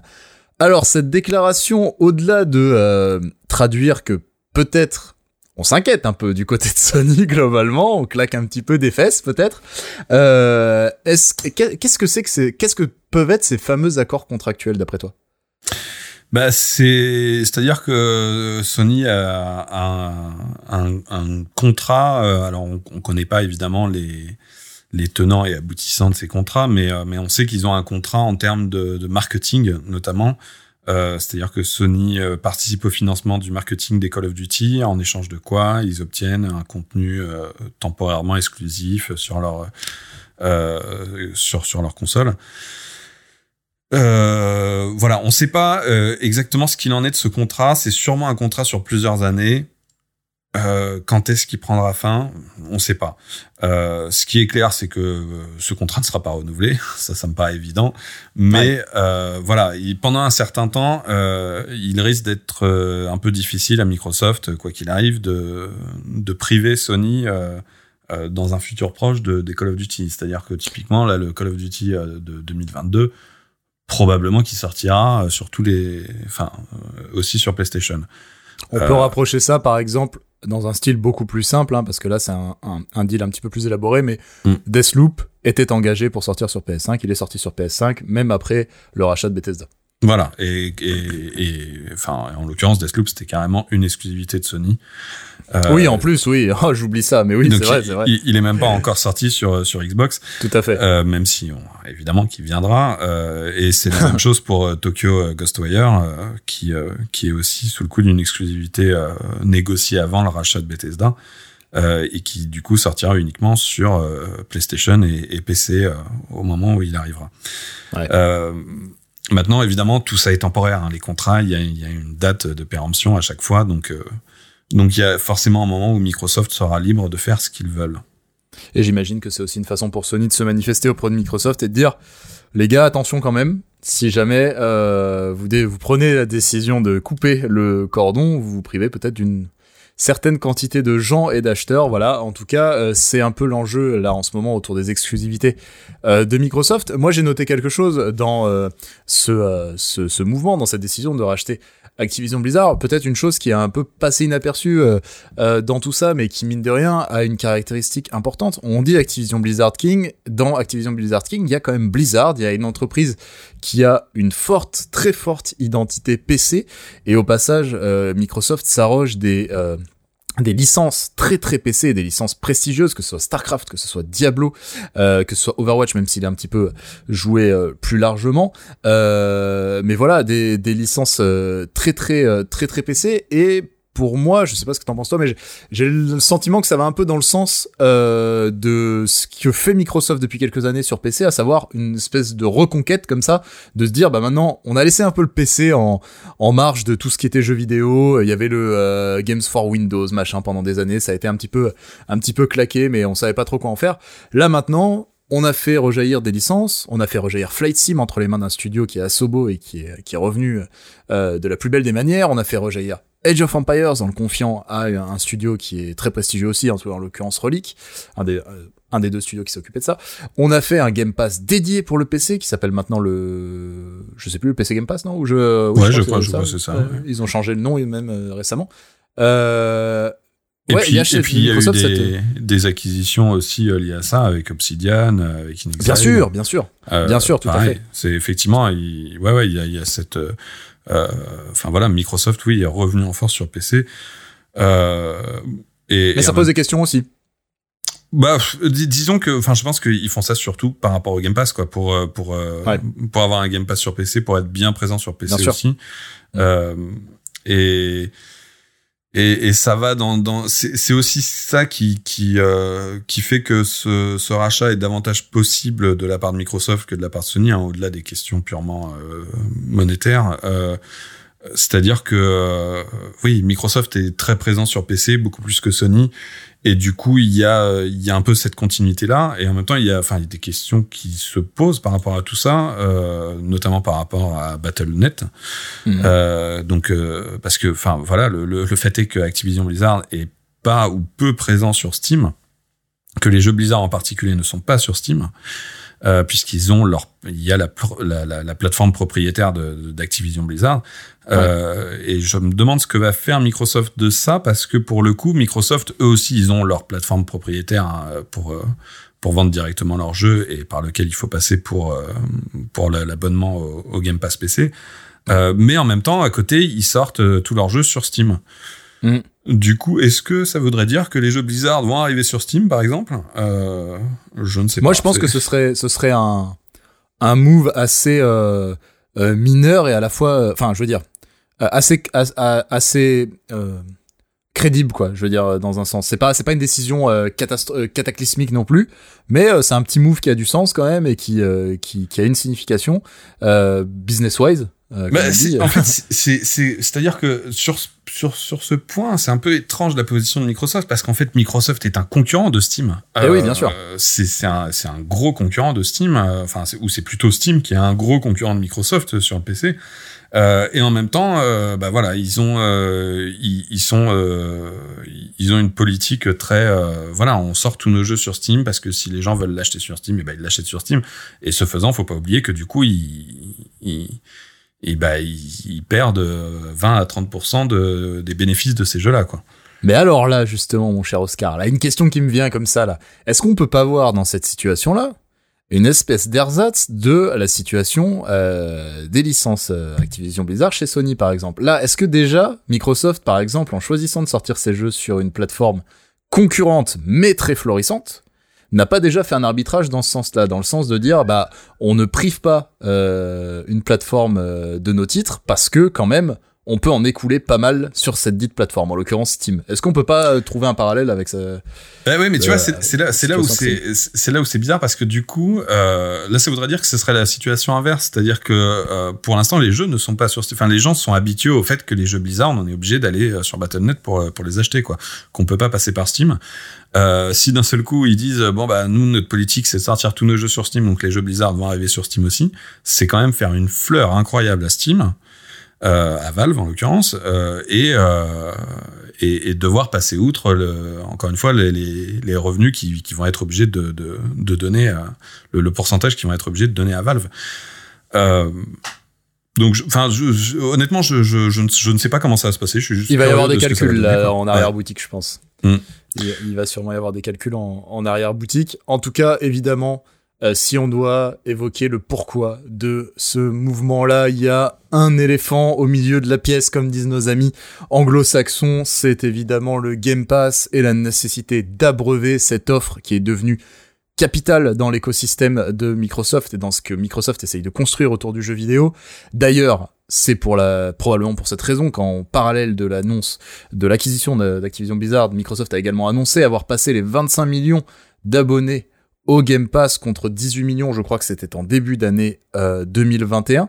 Donc on vient de, on a fait une croissance de 7 millions par an. Alors c'est une croissance qui, euh, c'est pas forcément le sujet, on y reviendra à un autre moment. C'est une croissance qui est pas forcément celle qui était attendue par Microsoft, mais une croissance quand même. En tout cas, les deux annonces sont conjointes et sont liées parce que évidemment l'une alimente l'autre. On le disait, Microsoft a entamé, notamment via Phil Spencer, hein, qui incarne vraiment pour moi cette nouvelle direction euh, de Microsoft, euh, a entamé cette stratégie d'acquisition pour euh, combler, autour de 2017-2018 on va dire, 2018 sur les premières annonces de rachat, pour combler un manque qu'il voyait comme évident par rapport à Sony, par rapport à la concurrence notamment, ce manque de studios en interne capables de sortir des titres avec une forte identité, évidemment souvent des triple A, des titres qui font à la fois l'image et le succès euh, financier.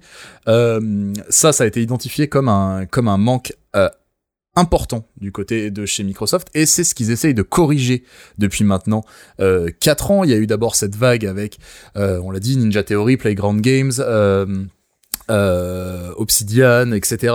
Ça, c'était en 2018. Il y en avait 5. Il y avait aussi le studio de State of Decay, Compulsion Games aussi qui est derrière euh, We, euh, We Happy Few.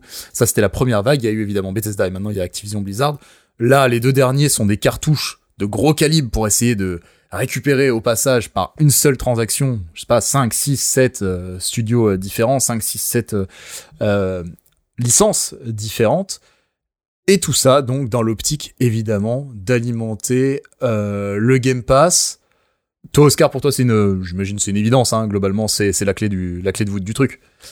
Bah ouais, parce que euh, en fait c'est surtout ça euh, qui, qui rend l'acquisition intéressante et qui, qui la rend viable euh, pour Microsoft. Euh, c'est surtout le Game Pass quoi en fait. C'est-à-dire que même euh, même en supposant, on va on va reprendre l'exemple de Call of Duty, mais euh, euh, même en supposant qu'ils continuent à sortir les, les, les Call of Duty euh, sur PlayStation. Euh, rien que le fait de dire, euh, bah voilà, maintenant les, les, les prochains Call of Duty, chaque année, chaque, chaque fin d'année, le, le Call of Duty annuel, euh, il sortira Day One dans le Game Pass. C'est un coût énorme pour pour pour bah, pour le succès du Game Pass quoi, tout simplement. Ouais, ouais. Et et c'est c'est aussi un coût énorme pour pour le faire plus fonctionner auprès du grand public. Euh, parce que ça, c'est aussi un aspect qui est, qui est intéressant à souligner, c'est-à-dire que le Game Pass, voilà, ils ont 25 millions d'abonnés, ce qui est quand même beaucoup. hein, on parle, Ouais. euh, même si évidemment, hein, il y a euh, Microsoft est, est toujours dans une logique d'acquisition, de recrutement de- de- d'abonnés, et du coup, ils font encore des offres très intéressantes pour en profiter pas cher pendant quelques mois. Et puis Euh, peut-être qu'il faudrait le mettre en rapport aussi avec euh, justement tout l'argent qui est dépensé pour euh, pousser euh, pour pousser la, le Game Pass. Peut-être que eux visent plus haut parce que euh, ils dépensent beaucoup d'argent pour lui. Ils espèrent euh, très Oui. vite passer les étapes. Bah oui, oui, effectivement. Euh, bah après, enfin voilà, euh, ah, on- euh, en, en mettant de côté toutes les toutes les offres promotionnelles qui permettent de- de- d'en profiter pour pas cher pendant quelques mois, euh, on parle quand même d'un abonnement qui coûte 10 balles par mois au minimum. Mm. Euh, et, et 25 millions d'abonnés euh, pour ça, c'est quand même c'est quand même un gros morceau. Euh, maintenant, euh, oui, il y a quand même une marge de progression qui forcément est importante et, euh, et surtout parce que euh, finalement le Game Pass, ils en font, euh, bah, ils en font la promotion depuis un moment de manière très appuyée dans leurs conférences, mais du coup ils en font surtout une promotion à destination d'un public de connaisseurs, hein, de- Ouais, je suis nous quoi, tout simplement. Euh, mais pour le grand public qui joue surtout à Call of Duty, à FIFA. Euh, euh, GTA, euh, etc. Euh, bah, ces gens-là ne sont pas, ne, connaissent pas forcément le Game Pass, hein, euh, et je pense qu'il y a encore euh, une, une stratégie marketing qui attend son heure euh, pour faire des pubs à la télé, par exemple, des choses comme ça. Et, euh, et là, Call of Duty, bah, c'est un peu, euh, c'est un peu ce truc qui va euh, rendre ça encore plus efficace, quoi. Parce que si, euh, euh, si peut-être pas, euh, peut-être pas pour le prochain Call of Duty, mais peut-être pour celui d'après, euh, si euh, au moment de la sortie du jeu, ils te font une campagne marketing où ils expliquent bien à tout le monde que il suffit de t'abonner à, à leur service pour euh, profiter du jeu dès le jour de son lancement. Et oui. Euh, ça, ça, voilà, ça, ça, ça, ça va forcément avoir un effet important. Euh, On peut considérer que c'est le même, euh, c'est la même direction. Moi, je pense par rapport à ce que tu dis, je suis tout à fait d'accord avec ce que tu dis, et je pense qu'on peut considérer par exemple que euh, le rapprochement avec l'EA Play, on parlait de FIFA, l'idée est d'avoir euh, peut-être euh, FIFA euh, dans le Game Pass très tôt, le fait, le fait de pouvoir merger l'EA Play et, et le Game Pass, c'était, ça participe de la même stratégie, de toucher justement un public euh, Oui. plus, plus large, plus occasionnel? Oui, oui, oui, oui, bah certainement. Oui. Et puis euh, après, de toute façon, ça c'est après, il- forcément, il y a une logique de de, de rendre l'offre de plus en plus attrayante avec de plus en plus de contenu.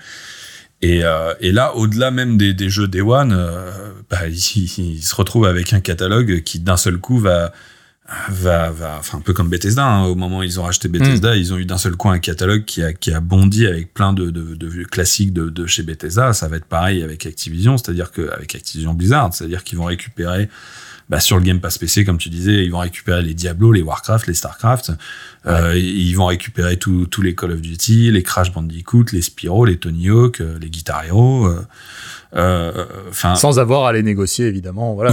sans avoir à les négocier, sans voilà, ça va être, enfin, d'un seul coup, le, le, le Game Pass va va gagner en valeur de manière très conséquente.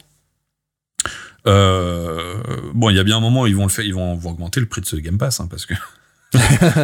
euh, Enfin, enfin, voilà, c'est aussi Jusqu'à, en tout cas, il va y avoir sûrement une, une recherche du point d'équilibre. Passer ce point d'équilibre, on peut imaginer que le prix décroisse, mais on peut imaginer aussi que jusqu'à ce point d'équilibre, peut-être qu'il va augmenter parce qu'à un moment, voilà, encore une fois, on n'est pas dans le secret des dieux, mais euh, euh, le fait que euh, on ouvre autant le portefeuille pour alimenter le Game Pass, si la vitesse à laquelle on ouvre le portefeuille, à, la- à laquelle rentrent les nouveaux abonnés n'est pas exactement la même, en effet, peut-être qu'il faudra rééquilibrer un petit peu euh, les comptes à un moment ou à un autre.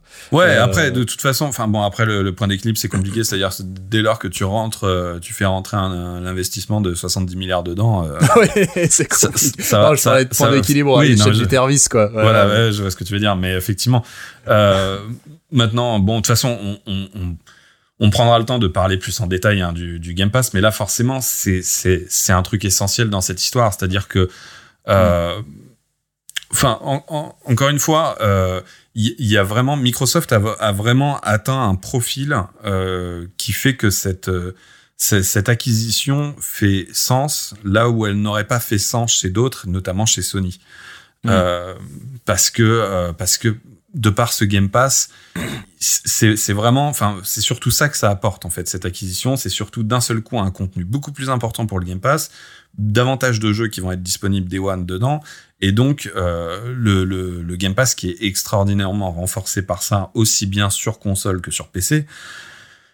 Euh, et et c'est là où, où ça va, euh, c'est là ce qui, ce qui ce qui va nous amener euh, du coup euh, aux plus grandes réflexions à tirer de ça. C'est est-ce que c'est positif ou est-ce que c'est négatif cette cette histoire quoi. Bah justement, je te la pose la question. Est-ce qu'on peut euh, y voir, euh, y voir euh, un bon move, un mauvais move pour nous, pour le marché, pour la santé du jeu vidéo global Euh, Moi, je t'avoue qu'à l'heure de, à l'heure de Bolloré, euh, ces, ces grandes concentrations euh, ne sont jamais euh, sans m'inquiéter. Toi, qu'est-ce que qu'est-ce que tu vois globalement? Est-ce qu'on peut y voir du bon déjà? Alors, euh, déjà, je pense qu'à ce niveau-là, la première question à se poser, c'est précisément par rapport à la crise que traverse Bien sûr. Activision Blizzard, c'est est-ce que ça va améliorer la situation? Et je pense que oui. Euh, Hmm. Je pense que clairement, euh, de toute façon, euh, le, le fait de se débarrasser de, de Kotick et de sa direction et de se retrouver avec celle de Microsoft, c'est c'est la bonne occasion pour un changement en plus en profondeur Mm. et donc pour bah, pour régler tous ces problèmes là. Maintenant, faut pas croire que faut, faut faut pas croire que Sony que Microsoft pardon enfin voilà, faut pas, faut pas les imaginer comme le chevalier blanc non plus. Hein. Je veux dire, ils sont, ils sont comme dans, comme les autres, quoi. Ils sont derrière une logique capitaliste avant tout. Mais euh, c'est quand même dans leur intérêt de, comme on le disait tout à l'heure, hein, de pas récupérer une coquille vide. Et, et donc à ce niveau-là, euh, paradoxalement, il s'agit pas de, de- il s'agit justement de faire euh, une distinction très nette avec la, la direction de Kotick et montrer que euh, avec eux, il va y avoir des changements euh, dans le bon sens que donc les employés devraient rester, de- tous les tous les développeurs devraient rester et euh, réussir à de nouveau euh, euh, faire de, des studios d'Activision Blizzard un, un endroit attrayant pour recruter Mm. recruter du monde quoi parce qu'ils ils vont avoir besoin de recruter de, de pour pour l'avenir. Ouais, il y a Donc- déjà un pur, un pur enjeu de, de- d'enrichissement de, des talents à l'heure où, euh, outre, euh, outre-Atlantique, c'est pas forcément si simple que ça. Euh, Oui, bah, c'est, une bataille. Ouais ouais oui, et puis particulièrement dans le triple A euh, Ouais. Euh, Enfin voilà. Et donc euh, donc il y a du bon à espérer de ce niveau-là. Maintenant, euh, encore une fois, faut pas faut pas les voir non plus comme un comme le chevalier blanc. Et euh, et on, on a eu confirmation hein, de la part euh, de, de des activistes de chez Activision Blizzard qui essayent de se battre pour que la situation s'améliore, qu'ils vont pas euh, abandonner le combat et ils ont intérêt Bien à ne pas l'abandonner. Ils ont intérêt euh, à, à à ne pas se dire euh, bon bah voilà le problème est réglé parce que parce que ça, ça va améliorer la situation mais ça va pas régler totalement le problème et et au contraire essayer de profiter de ça pour euh, bah, pour forcer et pour améliorer leurs conditions. Euh, donc, De la même manière, on peut imaginer que Microsoft a tout intérêt à faire très attention et à Ouais. justement améliorer cette situation-là parce qu'ils vont être scrutés. Euh, ils Exactement. récupèrent un patient qui est malade et Mm. il va falloir le soigner. Son, ses soins vont être euh, examinés de très très près. Il va y avoir sûrement une communication autour de ça.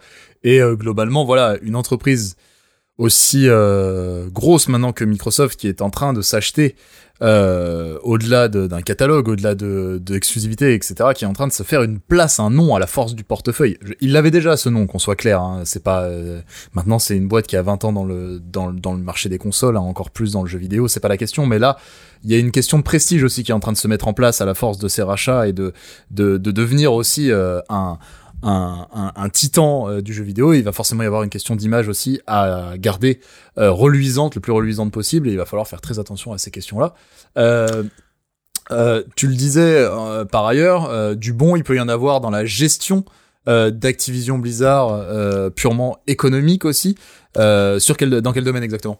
Ouais, alors plutôt dans la stratégie de, bah de, de, de, quel jeu développer, de quel jeu, de où investir, etc. Euh, on sait que, enfin voilà, euh, Activision, enfin sous la, la, la gestion de Kotick, c'était, euh, il y, y avait une perspective euh, quand même très malheureuse de, euh, bah, de, de, de viser la rentabilité à tout prix, de, de faire uniquement des jeux qui cartonnent vraiment et, et qui ont une monétisation agressive dans plein de domaines, etc. Ce qui Ouais. a conduit euh, toute la partie Activision à se concentrer sur Call of Duty. Euh, on peut espérer que, au contraire, euh, Microsoft, avec sa logique de Game Pass et son besoin de variété, de quantité de jeux, de, de différentes expériences, etc., peut au contraire euh, se dire, ah bah c'est non, euh, on va pas faire que du Call of Duty, on va peut-être euh, euh, quitte à, à sortir moins de Call of Duty par ailleurs, euh, on va peut-être euh, Mhm. euh, aussi recommencer à investir dans d'autres marques. On va peut-être ressortir Crash Bandicoot, on va peut-être ressortir Spyro, on va peut-être ressortir Guitar Hero, etc. Euh, et puis peut-être essayer des, des, des nouvelles choses. Hein. euh. Donc, enfin, je, je, je pense que c'est et c'est marrant de dire ça parce que euh, c'était quand même le, le historiquement c'est un problème de Microsoft quoi il y a eu une- il y a eu de leur part des gestions catastrophiques de des studios hein. il y a eu l'histoire avec Lionhead euh, les, les développeurs de, Mm. des faibles des fables euh, où ça a été euh, enfin voilà la, la, la conclusion à ce niveau-là a été, a été euh, très laborieuse il y a eu pendant très longtemps beaucoup de problèmes avec Rare etc euh, mais euh, mais il faut, faut faut bien dire que depuis quelques années, depuis justement leur politique de rachat et depuis euh, Spencer qui a, qui a Spencer, hein, il faut Voilà. bien le dire. hein, qui, pense. qui a- qui- ouais, c'est clair, qui a pris le contrôle. Euh, euh, on voit qu'ils se sont quand même beaucoup améliorés là-dessus. Et moi, je, je- enfin, on l'avait déjà évoqué hein, dans, le, dans, l'épisode précédent, mais euh, euh, je repense à cette histoire de, du, du, du report d'un an d'Halo Infinite. Euh, c'est pour moi, c'est quand même une belle démonstration que Mm. euh, ils ont compris que euh, oui, des fois, il y a, y a- des fois, il faut faire abstraction de, de- d'un, d'un calendrier, d'impératifs, etc. Et euh, essayer de, de bah voilà, si le studio nous dit qu'ils ont besoin de, de, de beaucoup plus de temps pour euh, pour faire un, un truc vraiment qualitatif, et bah faisons-le quoi. Ça va peut-être être aussi le, le, le bon move pour certains des talents qui sont euh, contraints un petit peu de s'exprimer dans un certain cadre. On sait qu'il y a beaucoup de studios qui ont été... C'est le grand move de ces dernières années de- d'Activision Blizzard sous Kotick, c'est tout le monde sur Call of Duty. Hein. C'était le cas de euh, Vicarious Visions, je crois, euh, qui a signé le remaster de Halo. C'est le cas d'autres studios aussi euh, qui ont fait des choses plutôt pas mal par ailleurs et qui ont été rapatriés un petit peu de force comme ça sur Call of. C'est peut-être l'occasion pour ces studios-là de pouvoir reporter des projets originaux, des choses un petit peu plus, euh, bah voilà, différentes tout simplement. Et puis euh, évidemment, on pense à Blizzard dans tout ça. hein. Blizzard qui est quand même un, un vivier de talents incomparables et qui était en train d'être, qui était en passe d'être discipliné par Kotick pour euh, pour devenir une machine à cash. Eux, je Bah, pense qu'ils doivent respirer un grand coup. Ouais, alors après, faut pas croire que tout va devenir tout rose non plus. Bien sûr, Euh, bien faut, sûr. faut- évidemment, faut pas croire que à Microsoft c'est le bien absolu machin. Euh, non, clairement pas. Mais euh, moi, je pense qu'en tout cas, la gestion de Microsoft euh, sera euh, meilleure pour euh, pour la, la, la, la créativité, on va dire, on va dire ça comme ça, euh, que que celle de Kotick, quoi. Enfin, je je pense que euh, je, je, pense- enfin voilà, je pense que Kotick c'était vraiment euh, une des pires orientations euh, Ouais. euh, voilà, mais qui, qui, qui a rapporté beaucoup d'argent aussi. Et, euh, et en même temps, euh, voilà, j'ai aussi évoqué, euh, je pense que encore une fois, c'est quelque chose qu'on abordera quand on, on viendra plus en détail sur le Game Pass, mais euh, même si euh, il y a ce besoin de, de variété, euh, de choses originales de la part de Microsoft, il y a aussi un besoin en jeu service. euh, parce que euh, bah, si, si on fonctionne par un abonnement, ce qui, ce qui rend aussi la- la- l'orientation de Microsoft efficace d'un point de vue financier, c'est euh, que même si les gens euh, n'achètent plus des jeux parce qu'ils en profitent dans l'abonnement, il y a toujours des microtransactions derrière. Et, et donc ça, c'est aussi euh, quelque chose que, euh, que, que Microsoft euh, pousse hein, dans, dans leurs jeux, euh, au même titre que les éditeurs tiers comme, comme Activision Bien Blizzard. sûr. Il y a d'autres choses aussi à nuancer, puisqu'on pourrait se dire, bon, bah, globalement, euh, c'est quand même plutôt euh, positif tout ça. Il y a, cho- il y a d'autres choses évidemment à nuancer, je l'ai dit un petit peu en intro. La concentration, ça commence à faire beaucoup entre les mains d'un seul acteur, et ça, globalement, que ce soit dans la presse ou que ce soit dans le jeu vidéo, on ne peut que euh, s'en inquiéter un petit peu, au moins, même si la direction est bonne, même si la direction est, est, euh, et on va dire, euh, euh, voilà, saine. La concentration pour la concentration, l'an- l'antidiversité, euh, c'est euh, c'est toujours une chose inquiétante, j'imagine. Enfin non, pas j'imagine, j'en suis sûr. bah oui, oui, non, non, mais clairement. Après, enfin voilà, on, on est quand même dans une situation qui n'est pas non plus. euh, euh, tu vois, il y, a- y a beaucoup de questions sur est-ce que les les les, les, les, la- les autorités de régulation euh, aux Oui. États-Unis vont, vont vont laisser faire Est-ce qu'il y, a- il y a pas un risque de monopole, etc. On n'y en est est pas encore. Ouais, on en est quand même loin. Euh, Oui, on est quand on est quand même dans une situation nettement moins grave que dans l'industrie du cinéma ou de la musique où euh, il y a vraiment, euh, enfin voilà, les gros acteurs se comptent sur les doigts d'une main, quoi. Euh, là, il, reste quand même beaucoup de monde sur le sur sur euh, dans, au sein de l'industrie.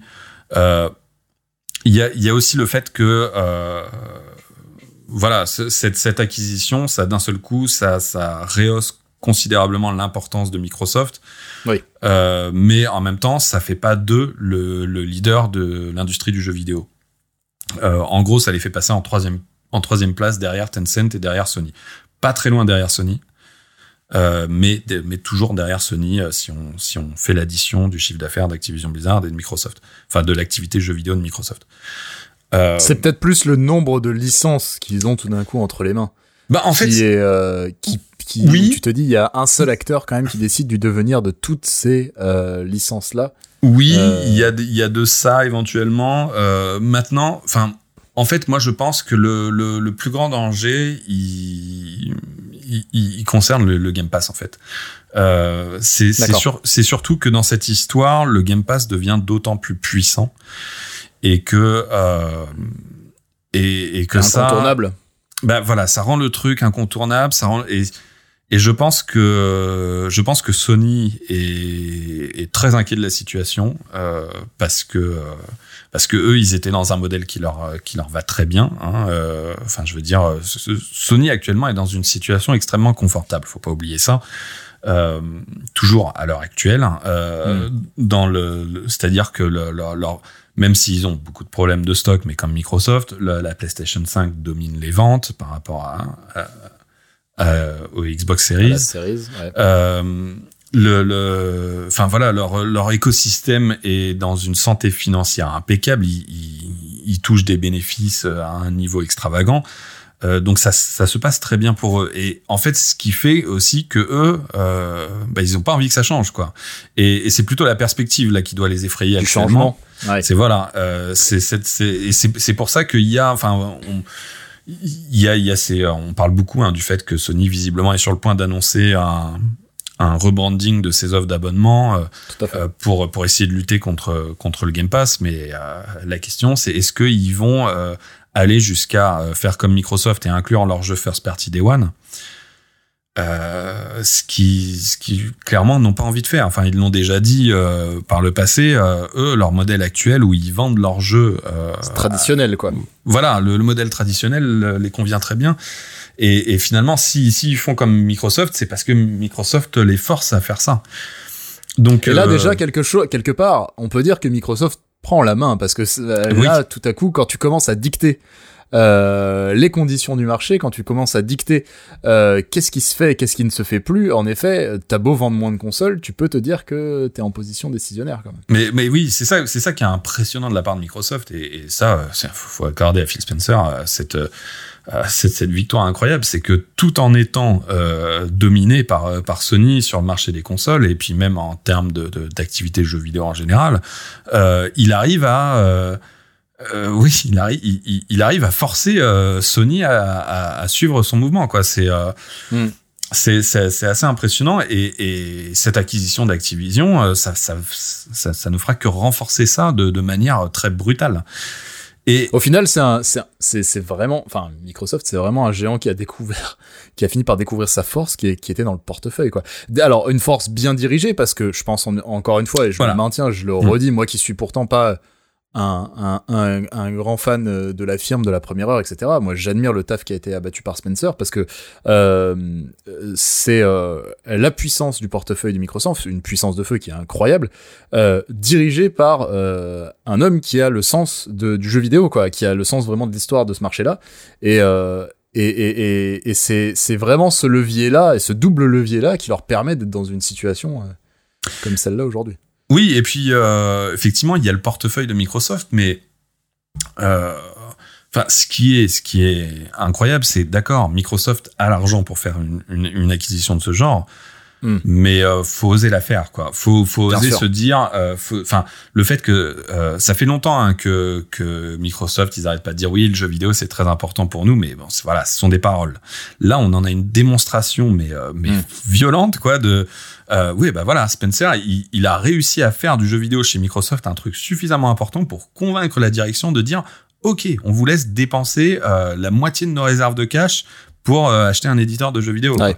Ouais. Euh, c'est euh, c'est voilà, c'est là effectivement. C'est peut-être ce qui est le plus Microsoft frappant, est ouais, très sérieux. Ouais, ouais, ouais, c'est c'est euh, c'est ce qui fait que Microsoft devient plus re- plus redoutable qu'il ne l'a jamais été dans le domaine du jeu vidéo. Et, euh, et c'est ça qui est assez impressionnant. Euh, Là, forcément, euh, va y avoir la question qui se pose, ça va être de dire comment on réagit en face. Évidemment, là Ouais. maintenant, tout le monde attend. Alors, il y a eu cette première réaction un peu timorée, un peu flippée de Sony, évidemment, euh, qui témoigne d'ailleurs probablement de ce que tu dis, hein, de, de voir les règles du jeu leur échapper peut-être un petit peu. Mhm. Euh, Qu'est-ce que toi tu vois comme euh, comme mouvement de la part de Sony Moi, j'avoue que je les vois mal. On en discutait un petit peu en antenne avant. euh, J'en discutais aussi avec euh, l'ami Gotos que t'as été salué il y a pas longtemps. On échangeait un petit peu autour de ça. Euh, moi, j'avoue que je les vois mal se lancer dans un dans une transaction contre nature pour eux, c'est-à-dire à faire du Microsoft. Déjà parce que je suis pas sûr qu'ils aient les reins assez solides pour le faire, et d'une. Et surtout, ils se sont toujours attachés à un modèle traditionnel, comme tu le disais, de euh, euh, du jeu vidéo. Sur, euh, on prend nos exclusivités, on les rentabilise au prix fort, en les vendant au prix fort, etc. Machin. C'est par les jeux, pour les jeux, machin. Pas d'abonnement, pas de truc. Un système vraiment très traditionnel. Euh, moi, je les vois absolument pas répondre aveuglément sur un terrain, euh, sur, un sur le terrain de, de Microsoft. Et au-delà de ne pas les voir faire ça, je pense qu'ils auraient tort de le faire. Ton avis, toi, euh, Oscar? Bah, je, je partage un peu, c'est-à-dire que euh, faut, faut bien voir que et c'est là où vraiment la stratégie de Microsoft euh, depuis quelques années, on voit à quel point elle est, on, s'en rend compte pleinement à quel point elle est efficace. Euh, c'est c'est-à-dire que sans l'orientation générale de Microsoft, euh, qui passe notamment par le le fait de euh, on va soutenir le PC autant que les consoles, c'est-à-dire tous nos jeux sortent sur PC. Euh, le, le, le Game Pass, la- toute la logique du Game Pass, c'est tout ça qui rend euh, la viabilité, encore une fois, qui rend la, cette- la, la viabilité d'une telle opération possible. Et, et pour, pour Sony, de faire un move similaire, ce serait bien plus compliqué parce qu'ils Mm. ils n'ont pas cet écosystème-là. Euh, Ils ont donc, pas de quoi le rentabiliser, en fait. bah ouais, voilà, ça, ça devient beaucoup plus compliqué pour eux de le rentabiliser. C'est-à-dire que, bon alors déjà, Sony n'a pas autant d'argent. Euh, Ouais, leurs, réserves de cash sont, sont bien plus faibles que celles de Microsoft. Maintenant, ils ont quand même des réserves de cash assez importantes. Euh, c'est un truc que j'aurais dû vérifier avant, mais je crois qu'ils ont dans les 10 milliards. hein. Ils- je crois qu'ils ont plus de 10 milliards. hein. Euh, donc ils, ont quand même pas mal d'argent en cash. Et puis surtout, même s'ils n'ont pas l'argent, ils peuvent s'endetter. hein. Euh, ce Sony, c'est une société qui peut, euh, qui, qui peut très bien s'endetter euh, de, de manière À très des taux conséquente. très intéressants. ouais. Voilà, voilà. Donc, euh, donc, évidemment, ben, un- un- une dépense similaire à 70 milliards, ça, me- ça me semble quand même hors de leur portée. Mais euh, pourquoi pas un truc beaucoup plus faible? Pourquoi pas un truc comme Ubisoft, comme éventuellement Tech2 euh, C'est c'est pas euh, totalement inconcevable, mais ça me paraît improbable parce Mm. que, enfin voilà, euh, ça me paraît difficile de leur part à rentabiliser ça. Ou alors, euh, ils, essayent de suivre le modèle de Microsoft et, euh, et effectivement, ils développent un équivalent au Game Pass. Ils, vont euh, plus vite s'implanter sur PC, etc. Mais du coup, ça voudrait dire faire ça un peu en catastrophe. Et là, enfin, voilà, je sais pas si ce serait la meilleure chose à faire. Et, et philosophiquement, en plus, là, on a une stratégie de Microsoft qui est assez droite dans ses bottes. Globalement, on la voit venir depuis des années, en tout cas depuis que Spencer est aux commandes, etc., et qui est assez cohérente. La philosophie de, euh, de, de Sony vis-à-vis de ses studios tiers et vis-à-vis des studios qu'elle achète, c'est toujours celle qu'on a déjà décrite plusieurs fois dans l'émission, et même, je crois, avec toi, euh, Oscar, c'est euh, stratégie de partenariat de long terme, on sent une, une harmonie, on sent que ça marche bien, on fait un jeu, on travaille de la même façon, on a une espèce de, de match dans l'identité, de correspondance dans l'identité, et après un certain temps de partenariat où on sent que voilà, euh, les deux, les deux, les deux époux euh, s'apprécient et se, et se sont bien trouvés. On valide par un achat. C'est ce qui s'est passé avec Housemark, c'est ce qui s'est passé avec Bluepoint, c'est ce qui s'est passé avec Insomniac dans une certaine mesure aussi. C'est comme ça que Sony euh, agit. On les voit, enfin moi à titre personnel en tout cas, je les vois mal en effet mettre un billet sur un éditeur qui comprend donc plusieurs studios avec ce que ça peut euh, signifier en termes de pluralité d'identité, etc. Quand on sait à quel point ils sont frileux pour intégrer comme ça au fur et à mesure euh, des, euh, des nouveaux studios. Et d'ailleurs, cette question de l'identité, pour moi, elle est centrale. C'est que euh, aujourd'hui, les gens, je pense, les joueurs qui achètent Sony, qui achètent une PlayStation plutôt que- qu'une Xbox, etc., savent le type de jeu qu'ils vont avoir sur une PlayStation, connaissent cette. Il y a une patte en fait, Sony, Mm. malgré tout. Il y a une patte. C'est ce que je pense Microsoft aimerait émuler. Ils aimeraient avoir une patte Microsoft. Je sais pas si en achetant comme ça à tour de bras des, des éditeurs, finalement, c'est tellement la bonne stratégie. Je sais même pas si c'est vraiment ce qu'ils veulent encore faire aujourd'hui. Mais il y a une patte. Et, Ouais, ouais. et- je pense que ça va et, et, et faire un move comme ça de la, de la part de Sony, ça, ça diluerait en fait cette patte. Je suis pas sûr qu'ils veuillent vraiment de, de ça. Bah oui, effectivement. Euh, non, non, mais euh, moi je suis certain qu'ils ne, veulent pas de ça. euh, que, que, mais on peut se retrouver dans une situation où Microsoft leur force la main. C'est-à-dire, euh, moi, il y a, il y a je, Ouais. je sais, je sais plus où est-ce que j'ai eu ça, mais je me souviens que euh, avant la sortie de la PS5, dans les dans les mois qui ont précédé la sortie de la PS5. euh, il y avait ces confidences sur sur comment ça se passe en interne chez Sony, comment ils anticipent l'avenir, etc. Et en fait, ils étaient ils étaient terrorisés de la perspective de ne pas reproduire le succès de la PS4 avec la PS5. Euh, C'est-à-dire que ça, c'est un, truc qui, qui a été tellement important pour eux, qui leur a apporté tellement d'argent. Euh, et en même temps, il y a le spectre de la génération euh, terrible de la D'avant, PS3 euh, où, où ils ont perdu énormément d'argent et tout.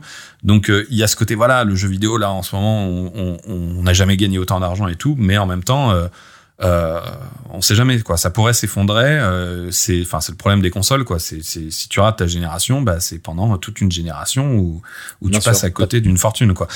Et, et, et donc je pense que ils peuvent, euh, à mon avis, ils flippent quoi. Enfin, ça me paraît clair que là actuellement ils flippent de, de ce qui Mm. se passe, et, et je pense que ils peuvent se dire, ah, bah, putain, on est obligé de réagir, qu'on est obligé de changer pour euh, pour être sûr que Microsoft ne prenne pas ce marché, pour qu'on ne perde pas cette cette cette manne financière énorme. Euh, donc c'est pour ça que oui, effectivement, c'est c'est pas c'est pas dans leur logique, euh, c'est pas dans leur intérêt en principe. Euh, ça correspond pas du tout à leur stratégie et tout, mais euh, Microsoft, euh, enfin, tout est tout est tellement changé par ce par ce move de Microsoft. Ouais, change que- de paradigme en fait. Voilà, tout devient possible, quoi. On est, on, Mm. on, c'est, enfin, tout, tout, tout peut devenir possible. Après, euh, c'est, je reviens aussi sur cet aspect-là. Euh, Activision, euh, que Kotick a accepté de vendre parce que il était dans une situation particulière. Euh, clairement, c'est pas forcément le cas des autres éditeurs. Ceci étant, parce que c'est ça aussi le truc, hein, tu vois, si par exemple Sony va racheter Tech2, on parle beaucoup de Tech2 à chaque fois, mais c'est vrai Parce que c'est un bon exemple. Oui, évidemment. Voilà. Euh, il faut que Tech2 soit d'accord pour vendre, quoi. Euh, oui, voilà, oui. Maintenant, le truc aussi, c'est que euh, bah, ça, ça change pas que pour Sony, ça change aussi pour les autres éditeurs. Euh, on est aussi dans une situation où d'un seul coup, euh, bah, euh, voilà, Activision Blizzard c'était leur plus grand rival, et d'un seul coup, ce rival, il, il, devient la propriété de Microsoft, quoi. Euh, Ce qui, qui, qui, donne une situation extrêmement étrange, c'est-à-dire que Microsoft c'était un peu un rival déjà, mais c'était aussi un, surtout un partenaire. Euh, là, d'un seul coup, ce partenaire récupère notre plus grand rival, il devient un monstre énorme. Euh, je pense que chez, chez tout le monde, on flippe en fait dans l'industrie là actuellement mm. euh, de ce qui se passe. Et, et ce, cette histoire du Game Pass aussi, ça, à mon avis, ça fait flipper tout le monde parce que, euh, ok, le Game Pass. Euh, alors, ça peut être cool pour plein d'acteurs. Hein, ça peut être cool pour les petits, les, les indépendants surtout qui euh, qui, qui, pour qui souvent c'est un, un modèle intéressant. Euh, pour les éditeurs, euh, pour les gros éditeurs, bah, ça peut être cool si, bah, ok, si Microsoft nous file de l'argent en échange de certains vieux jeux de notre catalogue, ok.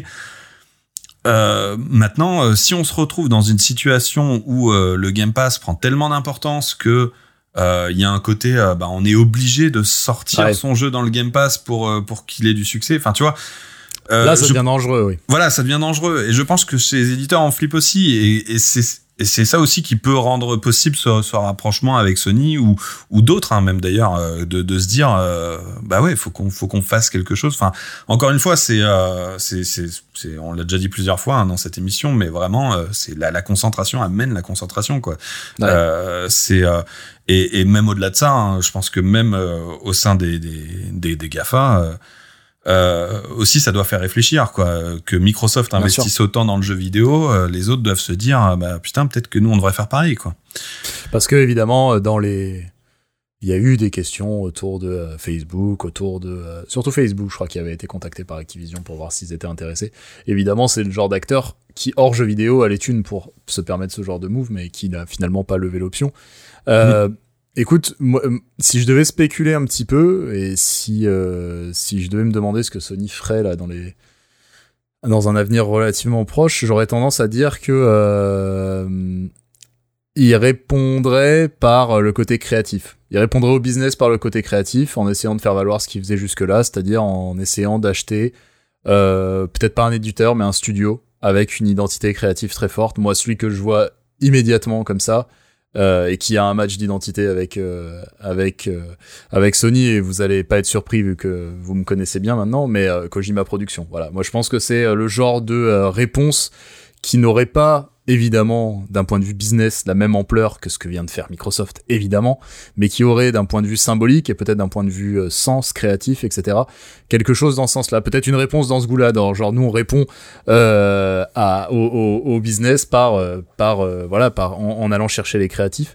Ou alors euh, alors là on venait vraiment dans, dans quelque chose dans un move beaucoup plus compliqué mais peut-être aller chercher un partenariat un partenaire japonais avec lequel ils avaient une acquaintance pendant longtemps. Je pense à Square Enix.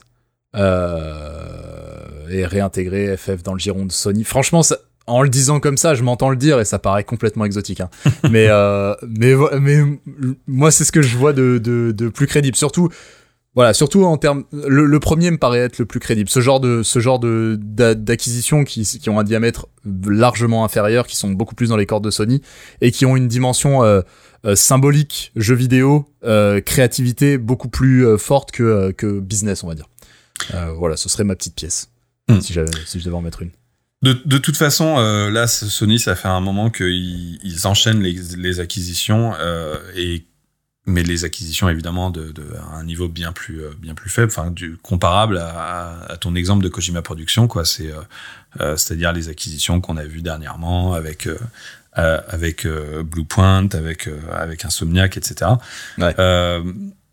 bah clairement ils vont continuer hein. clairement on va continuer à avoir des, des acquisitions de ce genre là je pense que je, je, pense que ça va pas s'arrêter. Je pense que effectivement Kojima Prod c'est ce serait une suite logique quoi Hmm. Euh, ça, ça, va certainement continuer, ça va peut-être même s'intensifier. Maintenant, euh, effectivement, toute la question est est-ce qu'ils oseront aller euh, parce que, enfin voilà, Plus loin. euh, Ouais. Ouais, c'est c'est c'est vraiment ça, c'est-à-dire que, euh, enfin comme tu disais, tu- Sony qui rachète Square Enix ou ou Microsoft qui rachète Square Enix, c'est un truc qui qui semblait impensable il y a quelques années, quoi. Ouais. Euh, c'est T'as l'impression de dire une énormité en le disant. mais voilà, c'est parce que c'est pas, c'est pas, c'est pas logique quoi. C'est financièrement, c'est pas logique sur le principe. Microsoft a réussi à rendre ça logique.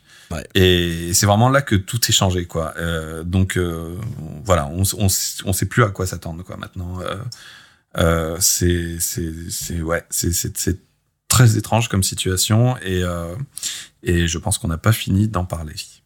Ils ont tordu les règles du jeu. Voilà ce qu'on pouvait euh, dire sur ce euh, rachat, sur ce contexte d'acquisition de concentration et sur ce rachat, encore une fois, euh, épatant, époustouflant en fait, euh, assez étourdissant même, de euh, d'Activision Blizzard par euh, Microsoft. Merci d'avoir suivi ce numéro un petit peu exceptionnel, ce numéro 3 un petit peu exceptionnel. Merci beaucoup Oscar d'avoir été avec moi encore une fois. On vous le rappelle, ce podcast, vous pouvez vous l'écoutez évidemment probablement sur Gamecult, mais aussi peut-être sur Ludostri. Donc on vous salue que vous soyez sur l'un ou sur l'autre des deux sites. Je vais fermer avec une toute petite parenthèse parce que vous êtes nombreux à en parler. Sachez que euh, on est au travail euh, pour euh, proposer les émissions ou en tout cas une grande partie des émissions de Gamecult sur des applications de podcast. On rentre dans les tout derniers mètres du dernier sprint final.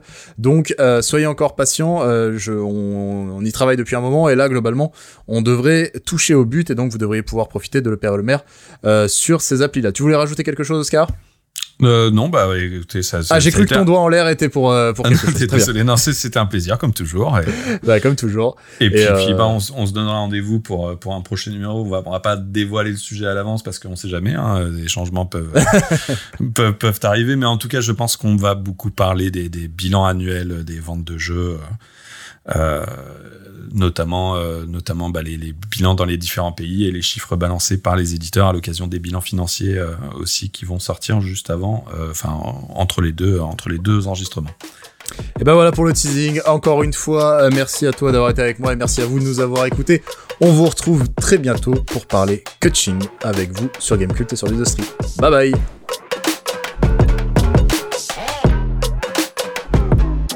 Money world.